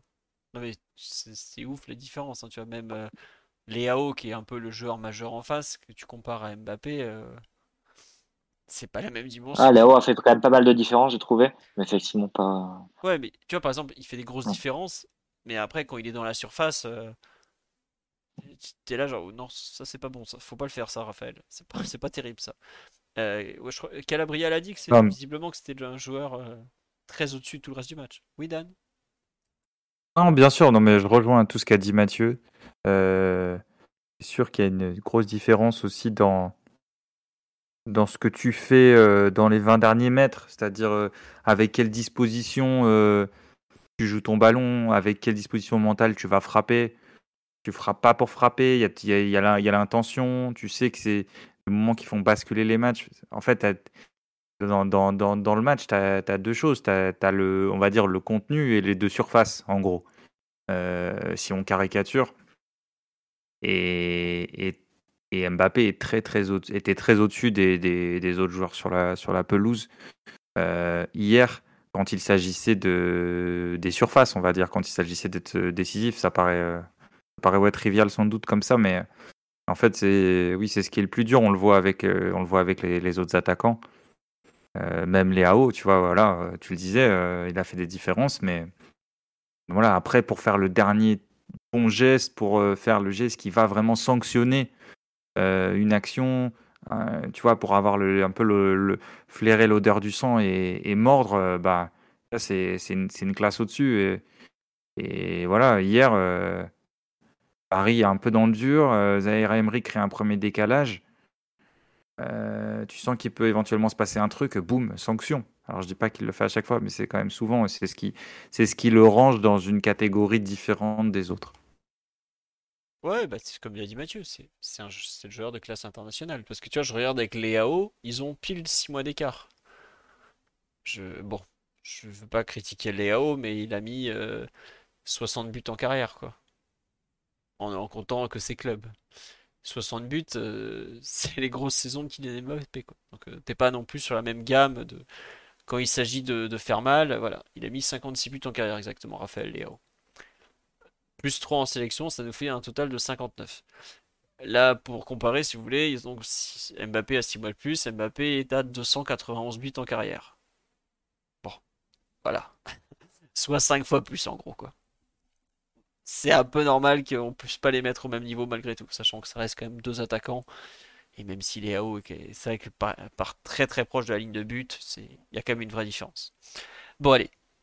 Et ça fait du bien aussi, euh, ça fait du bien d'avoir quand même encore dans l'effectif un joueur avec lequel tu te dis bon, euh, là il y a gros match, euh, il peut sortir le costume, quoi. Parce que voilà, les autres, t'espèrent que leur pantalon et leur pull sera bien repassé, ce sera déjà bien, tu vois. Et lui, tu dis, tu sais qu'il peut sortir le, smoking euh, de gala et il nous en reste plus beaucoup, voire aucun à part lui. Enfin, en théorie, en défense, euh, t'en as un qui est qui est un joueur euh, référencé quand même, Lucas Hernandez. Ouais, mais des joueurs qui peuvent te, te, faire, te, te, faire vraiment basculer le match, dans la ligne offensive ou au milieu de terrain. Non, c'est sûr, c'est sûr, c'est le joueur mm. sur lequel tu vas compter devant. Quoi. Et c'est pour ça, là, on a battu bilan sur le score de 3-0. Une personne sur là me dit, ouais, s'il y a euh, Mbappé à la place de Léo hier, on en prenait au moins deux. Ah, je pense que s'il y a Mbappé à la place de Léo hier, euh, c'est Milan qui gagne. Tout simplement. Oui, voilà, tu peux. Le premier but, il est fondamental. D'ailleurs, bon, il inspire une grosse. Vas-y, vas-y, Mathieu. Non, il est complètement fondamental. Le premier but, enfin, il arrive à un moment où le PSG est pas proche de marquer, en fait. Donc, c'est vraiment Mbappé, évidemment Zaire Emery dans la dans l'amorce de l'action, qui te qui te met le match dans le bon bout et ensuite qui, la direction euh, est plus plus simple à prendre. C'est ouais. Non mais c'est ça, c'est un joueur qui, qui fait basculer des matchs tout simplement. Et pour l'instant, il est encore chez nous. Et c'est d'ailleurs ce qui va nous permettre de passer au tour suivant à moyen terme. On a fait le tour sur ce PG Milan AC. Je voudrais remercier encore euh, Yufa, Kayosun, Red Light TV qui ont sebé en cours de route. Merci beaucoup à vous. On vous donne rendez-vous lundi prochain. Alors on va débriefer euh, Brest PSG, donc ça va être un peu moins exaltant. Hein. Je vous dis tout de suite, le Brest PSG dimanche 13h. Ça va pas tout, à, pas tout à fait être la, même ambiance. Hein. Stade euh, Francis Leblé pas trop ambiance Ligue des Champions. Euh, au moins, on sera habitué au vent. Euh, Steve Mounier, euh, Jérémy Le Doiron, c'est pas tout à fait Raphaël Léao et, Olivier Giroud, mais c'est pas un déplacement facile tous les ans. Donc on se retrouvera pour ça lundi soir, puis peut-être qu'on parlera d'autre chose. Match de Coupe de France, oh, peut-être pas non plus. Brest, ils sont en Ligue 1 depuis maintenant 5 ans, 6 ans, donc on va respecter un peu plus. Voilà. Euh, c'est vrai que le match du dimanche à 13h après une belle victoire en Ligue des Champions pue pas mal. Ah ça c'est, je sais pas si vous vous rappelez du PSG Rennes, du Rennes PSG qu'on avait lâché trois jours après avoir battu City 2-0, qui avait été un match où on avait été nul, mais nul. On y était allé en quart, et ben on était rentré en slip. Sur ce, on va donc vous dire à lundi prochain. Merci pour votre fidélité et merci d'être tout le temps là, à n'importe quelle heure du jour, de la nuit. Et je suis désolé, j'ai plus le temps de parler de la, Youth League, mais c'était bien. Et nos jeunes, euh, bien que athlétiquement défavorisés, ont montré beaucoup de cœur, beaucoup de, de qualité aussi balle au pied. Et euh, Mayulu a mis un but absolument formidable. Donc ça fait 3 points de plus et c'était super. Allez, bonne nuit à tous, à très vite et encore merci pour tout. Ciao ciao. Ciao. Salut tout le monde. Ah. Merci, bonne soirée. Bisous et vive l'open source. Most of us have clothes that we've loved for years, maybe even decades. But it's harder than ever to find clothes that will stand the test of time. So before you update your closet this summer, take a look at American Giant. From hoodies and t-shirts to denim and more, they've got everything you need to build a wardrobe that you'll be proud of for summers to come. American Giant is made in the USA. That ensures that they can deliver items of exceptional quality, but it also creates jobs across the country. You're not just buying clothes that last. You're helping create a lasting change in the communities where they're made and a connection to the seamsters, cutters, and factory workers who make them. Discover the American Giant difference today. Shop wardrobe essentials that last a lifetime at American Giant.com and get 20% off your order when you use code LT23 at checkout. That's 20% off at American Giant.com. Promo code LT23.